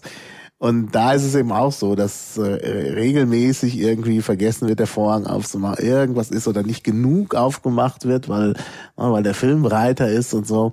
Also Ja. da geht auch mal äh, das ein oder andere durcheinander. Da haben sie irgendwie auch nicht immer professionelle Vorführer. Auf jeden Fall keinen Matrix. Das ist, glaube ich, auch, echt- also es ist auch schwierig. Also ich meine, du musst als Vorführer halt wirklich einiges können und äh, es gibt ja tatsächlich diese Tendenz, immer weniger Vorführer für ein Kino zu haben, aus Kostengründen und so dass dann der einzelne Vorführer immer mehr Aufgaben gleichzeitig äh, übernehmen muss und mit der passenden Technik ist das natürlich kein Problem, aber Ich dachte immer, Filmvorführer wäre so ein studentischer Aushilfsjob, aber offenbar Ja, ja, Karten abreißen ist ein studentischer Aushilfsjob. Vorführer, das, da braucht man schon so ein bisschen was an äh, Ausbildung auch. Also es ist jetzt natürlich auch keine dreijährige Berufsausbildung, aber so ganz unbeleckt sollte man das nicht machen, weil dann hat man nämlich genau diese Probleme, die du da schilderst. Ja, ja. Naja. So. Ja, aber inzwischen ist ja auch alles einfacher, wie gesagt, weil wir haben ja jetzt Digitalkino. Genau. Das wollen wir Ja. ja. auch noch ansprechen zum Schluss. Das wollten wir noch mal kurz zum Schluss ansprechen. Genau. Ein leidiges Thema DRM steht hier. Ja, weil das ist ja das, also äh, grundsätzlich früher waren die Filme, wie gesagt, äh, in schweren Rollen und wurden per Spedition verschickt. Äh, Heutzutage kommen die Digitalfilme entweder auf Festplatte Mhm. oder sie kommen per Satellit. Also nicht live per Satellit, das wäre zu viel Bandbreite, sondern die werden dann einfach per Satellit äh, überspielt und dann äh, direkt im Kino auf die auf die Festplatten aufgezeichnet. Mhm. Und wie kann man verhindern, dass äh, das Kino das dann beliebig oft abspielt, ohne dann dem Verleiher dafür Geld zu bezahlen? Richtig, indem man entsprechend äh, DRM macht. Ja. Und äh, da gab es dann ja so verschiedene Ideen irgendwie, äh, dass man, äh, dass man den Schlüssel immer nur einmal verwenden kann oder dass der Schlüssel nur einen Tag gilt oder so. Und wenn dann aus irgendwelchen Gründen der neue Schlüssel nicht kommt oder nicht funktioniert, dann kann halt die Vorstellung nicht stattfinden. Ist aber sehr ärgerlich. Ja, vor allem, weil die Leute natürlich dann eher vergrätzt sind auch. Mhm. Ja, Leute vergrätzen kann man ja auf verschiedene Weise. Da gab es ja auch diese, dieses Problem, dass, ähm, äh, wie war das noch, dass die immer die, die, die 3D-Linse oder was davor lassen und dann wird der Film ganz dunkel. Ja, das kann, das kann natürlich auch passieren, aber andererseits äh, beim Digitalkino kann man weniger falsch machen als beim analogen. Also, dass man den Film falsch rum einlegt oder dass man irgendwie den Film äh, sozusagen den Filmstrich falsch einstellt, so dass man dann irgendwie oben ein Viertel des Filmes sieht und unten dann irgendwie die restlichen drei Viertel oder so. All diese Fehler kann man eigentlich beim Digitalfilm nicht mehr machen. Das heißt, es ist eigentlich einfacher geworden, dass man mal irgendwie äh, die Polarisationsfilter vor den Projektoren irgendwie drauf lässt. Ja, mein Gott, das passiert dann vielleicht mal, das sollte nicht passieren, aber an und für Ja. sich kann man weniger falsch machen. Naja, klar. Und äh, dass man, dass der Film halt auch einfach qualitativ schlechter wird mit der Zeit, dass man immer mehr Klebestellen hat, immer mehr Streifen, die Farben ausbleichen, äh, all das, äh, was ja bei analogen Filmen durchaus passiert, das passiert halt einfach bei digitalem Film nicht. Mhm. Der ist also auch in 80 Jahren, falls man dann irgendwie immer noch jemanden findet, der irgendwie den DRM Master Key hat und einem neue DRM-Schlüssel da irgendwie erzeugen kann, ist der Film wie am ersten Tag. Mhm. Und äh, Das ist ja auch nicht schlecht, also immerhin. Ja, wie, wie sieht so ein äh, wie sieht so ein Kinoprojektor aus? Äh, also prinzipiell ist das äh, wie so ein äh, DLP-Projektor, den man zu Hause hat, nur halt äh, teurer und größer mit mehr Licht und mehr Auflösung. Es gibt äh, eigentlich zwei verbreitete Formate. Das eine ist 2K. Das ist also 2048 mal 1080. Mhm. Äh, oder es gibt 4K, das ist äh, 40, äh, 96 mal 2160 an Auflösung. Das ist, äh, also das eine ist halt sozusagen wie so HD-TV, nur halt ein bisschen breiter. Und das andere ist halt schon nochmal irgendwie die vierfache Auflösung davon. Mhm. Wobei man sagen muss, die meisten Digitalkinos haben tatsächlich nur diese 2K-Auflösung. Noch. Das wird Ja. sich auch irgendwann ändern, bestimmt. Und äh, Datenrate, die dadurch entsteht, äh, sind halt, weil die Filme natürlich auch wesentlich weniger komprimiert werden als die, die man für zu Hause kriegt. Das soll ja auch gut aussehen. Äh, man hat typischerweise 113 bis 129 Gigabyte pro Stunde. Also so, ein, so ein Film äh, macht dann so eine 250 Gigabyte Festplatte auch mal voll. Was heißt denn 2K? Na, 2K ist, weil die Breite sozusagen äh, ungefähr 2000 Pixel sind. Ah, verstehe. Mhm. Also müsste es eigentlich klein geschrieben werden. Ja, und äh, es ist auch nicht MPEG oder so, was da übertragen wird, sondern es ist Motion JPEG. Das heißt, es wird sozusagen jedes einzelne Bild gespeichert. Es gibt keine Keyframes, Mhm. äh, sondern jedes einzelne Bild wird gespeichert. Man kann äh, Digitalprojektionen auch mit 48 Bildern jetzt pro Sekunde machen. Da braucht man dann nicht doppelt so viel Film, sondern nur doppelt so viel Festplatte. Und das ist zum Beispiel auch das, was gemacht wird für die 3D-Filme, damit man äh, sozusagen dann 24 Vollbilder pro Sekunde hat, braucht man halt 48 Bilder pro Auge pro Sekunde. Also 48 Bilder insgesamt sind 24 Bilder pro Auge pro Sekunde. Mhm. Mhm. Äh, Das 4K-Format gibt es momentan nur bei 24 äh, Hertz, also 3D-Filme sind immer in 2K. Mhm. Das liegt halt daran, dass äh, so viel Bandbreite scheinbar einfach noch nicht geht. Mhm. Und der Ton äh, wird auch jetzt nicht mehr komprimiert, sondern der Ton ist dann lineares PCM. Ah ja, das ist ja nicht schlecht. Ja, also der Ton ist tatsächlich besser als bei als bei den analogen äh, als bei den analogen Filmen. Ob das Bild besser ist, da streiten sich die Gelehrten. Also so, ein, so eine ganz frische analoge Kopie ist natürlich schon schöner als sowas quantifiziertes, ne? Ja gut, aber wenn du halt digital filmst und machst dann eine analoge Kopie, ist das auch nicht schön. Also das, äh, da erinnere ich mich noch, ich habe ja von Slumdog Millionär schon erzählt. Da war ich ja auch enttäuscht, weil Slumdog Millionär ja digital produziert worden ist. Okay, ja klar. Also gelesen habe. Und dann war es aber eine analoge Kopie, die war schon mal schlecht, das sah man. Und dann eben auch noch der Filmbrand. Also digital wäre das nicht passiert. Gut, äh, jetzt, jetzt, jetzt schimpfe ich auf das Odeon, was ich vorher gelobt habe. Also gut. das ist schon okay. Man kann ja seine Meinung auch mal ändern. Gibt's, gibt's denn, äh, ähm, wo sind denn eigentlich, also Cinestar hat ja wahrscheinlich digitale Abspielmöglichkeiten. Oder wie ist das? Gibt's dann äh, Kinos, die beides haben oder nur das eine? Und Meistens haben sie beides heutzutage. Also es gab mal Zeiten, da hatten dann die Kinos, äh, also in einem Saal oder zwei Sälen dann plötzlich zusätzlich so ein äh, so ein Digitalprojektor. Inzwischen hat eigentlich jedes Kino beides. Und ich denke mal, bei Neueinrichtungen werden dann jetzt langsam auch die analogen Projektoren verschwinden. Mhm. Denn ähm, letztlich es ist halt einfach weniger Aufwand, es sind weniger Kosten. Ja. Äh, man kann halt in so ein digitales Kino zur Not auch mal eine DVD reinschmeißen. Ne? Das äh, sieht dann natürlich auch scheiße aus, aber wenn da irgendwie der Filmemacher kommt, der musste bisher dann immer für, für sehr viel teures Geld irgendwie seinen seinen Videofilm, den er gemacht hatte, irgendwie Ja, auf ja. 35 Millimeter Ja, ja. bringen, um den im Kino zeigen zu können. Das geht halt jetzt inzwischen auch Ich so. erinnere mich noch, da war ich bei dem Vor, bei der Vorführung dieses Films im Babylon war das. Ähm, dieser Dokumentarfilm über die Deutsche Bahn, weiß nicht mehr wie er hieß, aber jedenfalls irgendwie über den Ausverkauf der Deutschen Bahn. Und da hatten sie auch irgendwie das Problem, dass der nicht rechtzeitig fertig war und dann saßen die Leute schon da und der Film war noch nicht da. Das kostet ja auch unendlich viel Geld, irgendwie Ja, ja. so einen anderthalbstündigen Film auf 35 Millimeter auszubelichten. Das, das ist, äh, also das geht schon wirklich in fünfstellige Bereiche. Und das muss man natürlich als Filmemacher auch erstmal hinkriegen. Ne? Naja, klar.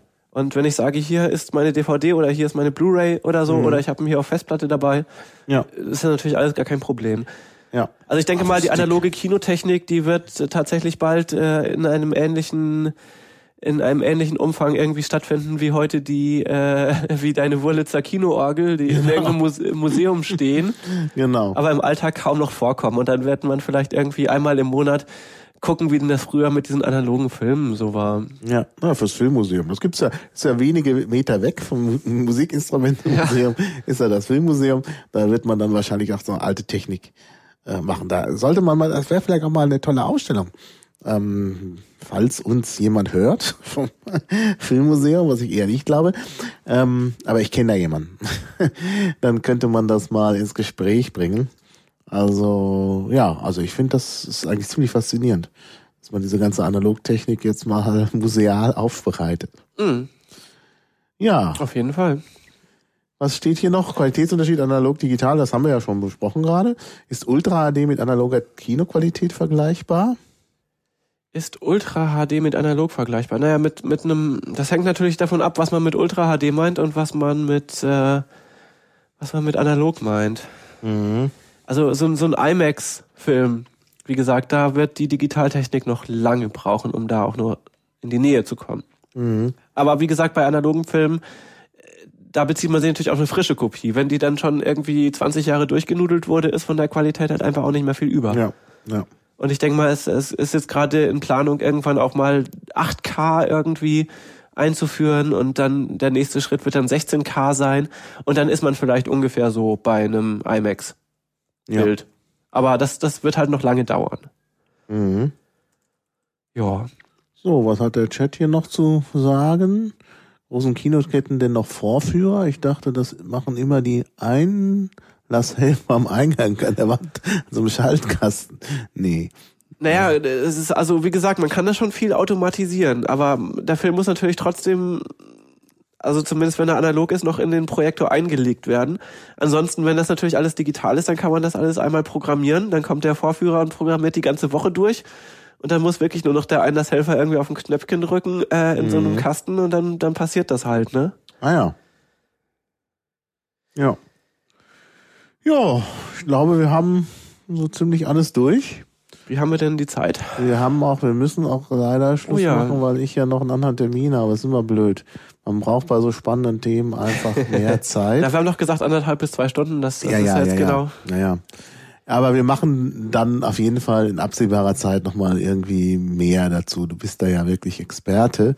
Ähm, und äh, ja, und dann kann man das vielleicht noch irgendwie, kann man irgendwie noch ein paar Themen ausweiten. Ich denke, das wäre eine gute. Ja, da kann man ja dann vielleicht auch äh, dir oder mir mal Ideen schreiben, wenn es da noch Dinge genau. gibt, die jetzt äh, zu genau. unberücksichtigt blieben oder die jetzt ja. vielleicht auch thematisch ein bisschen weit ab vom Pfad geführt hätten. Mhm. Mhm.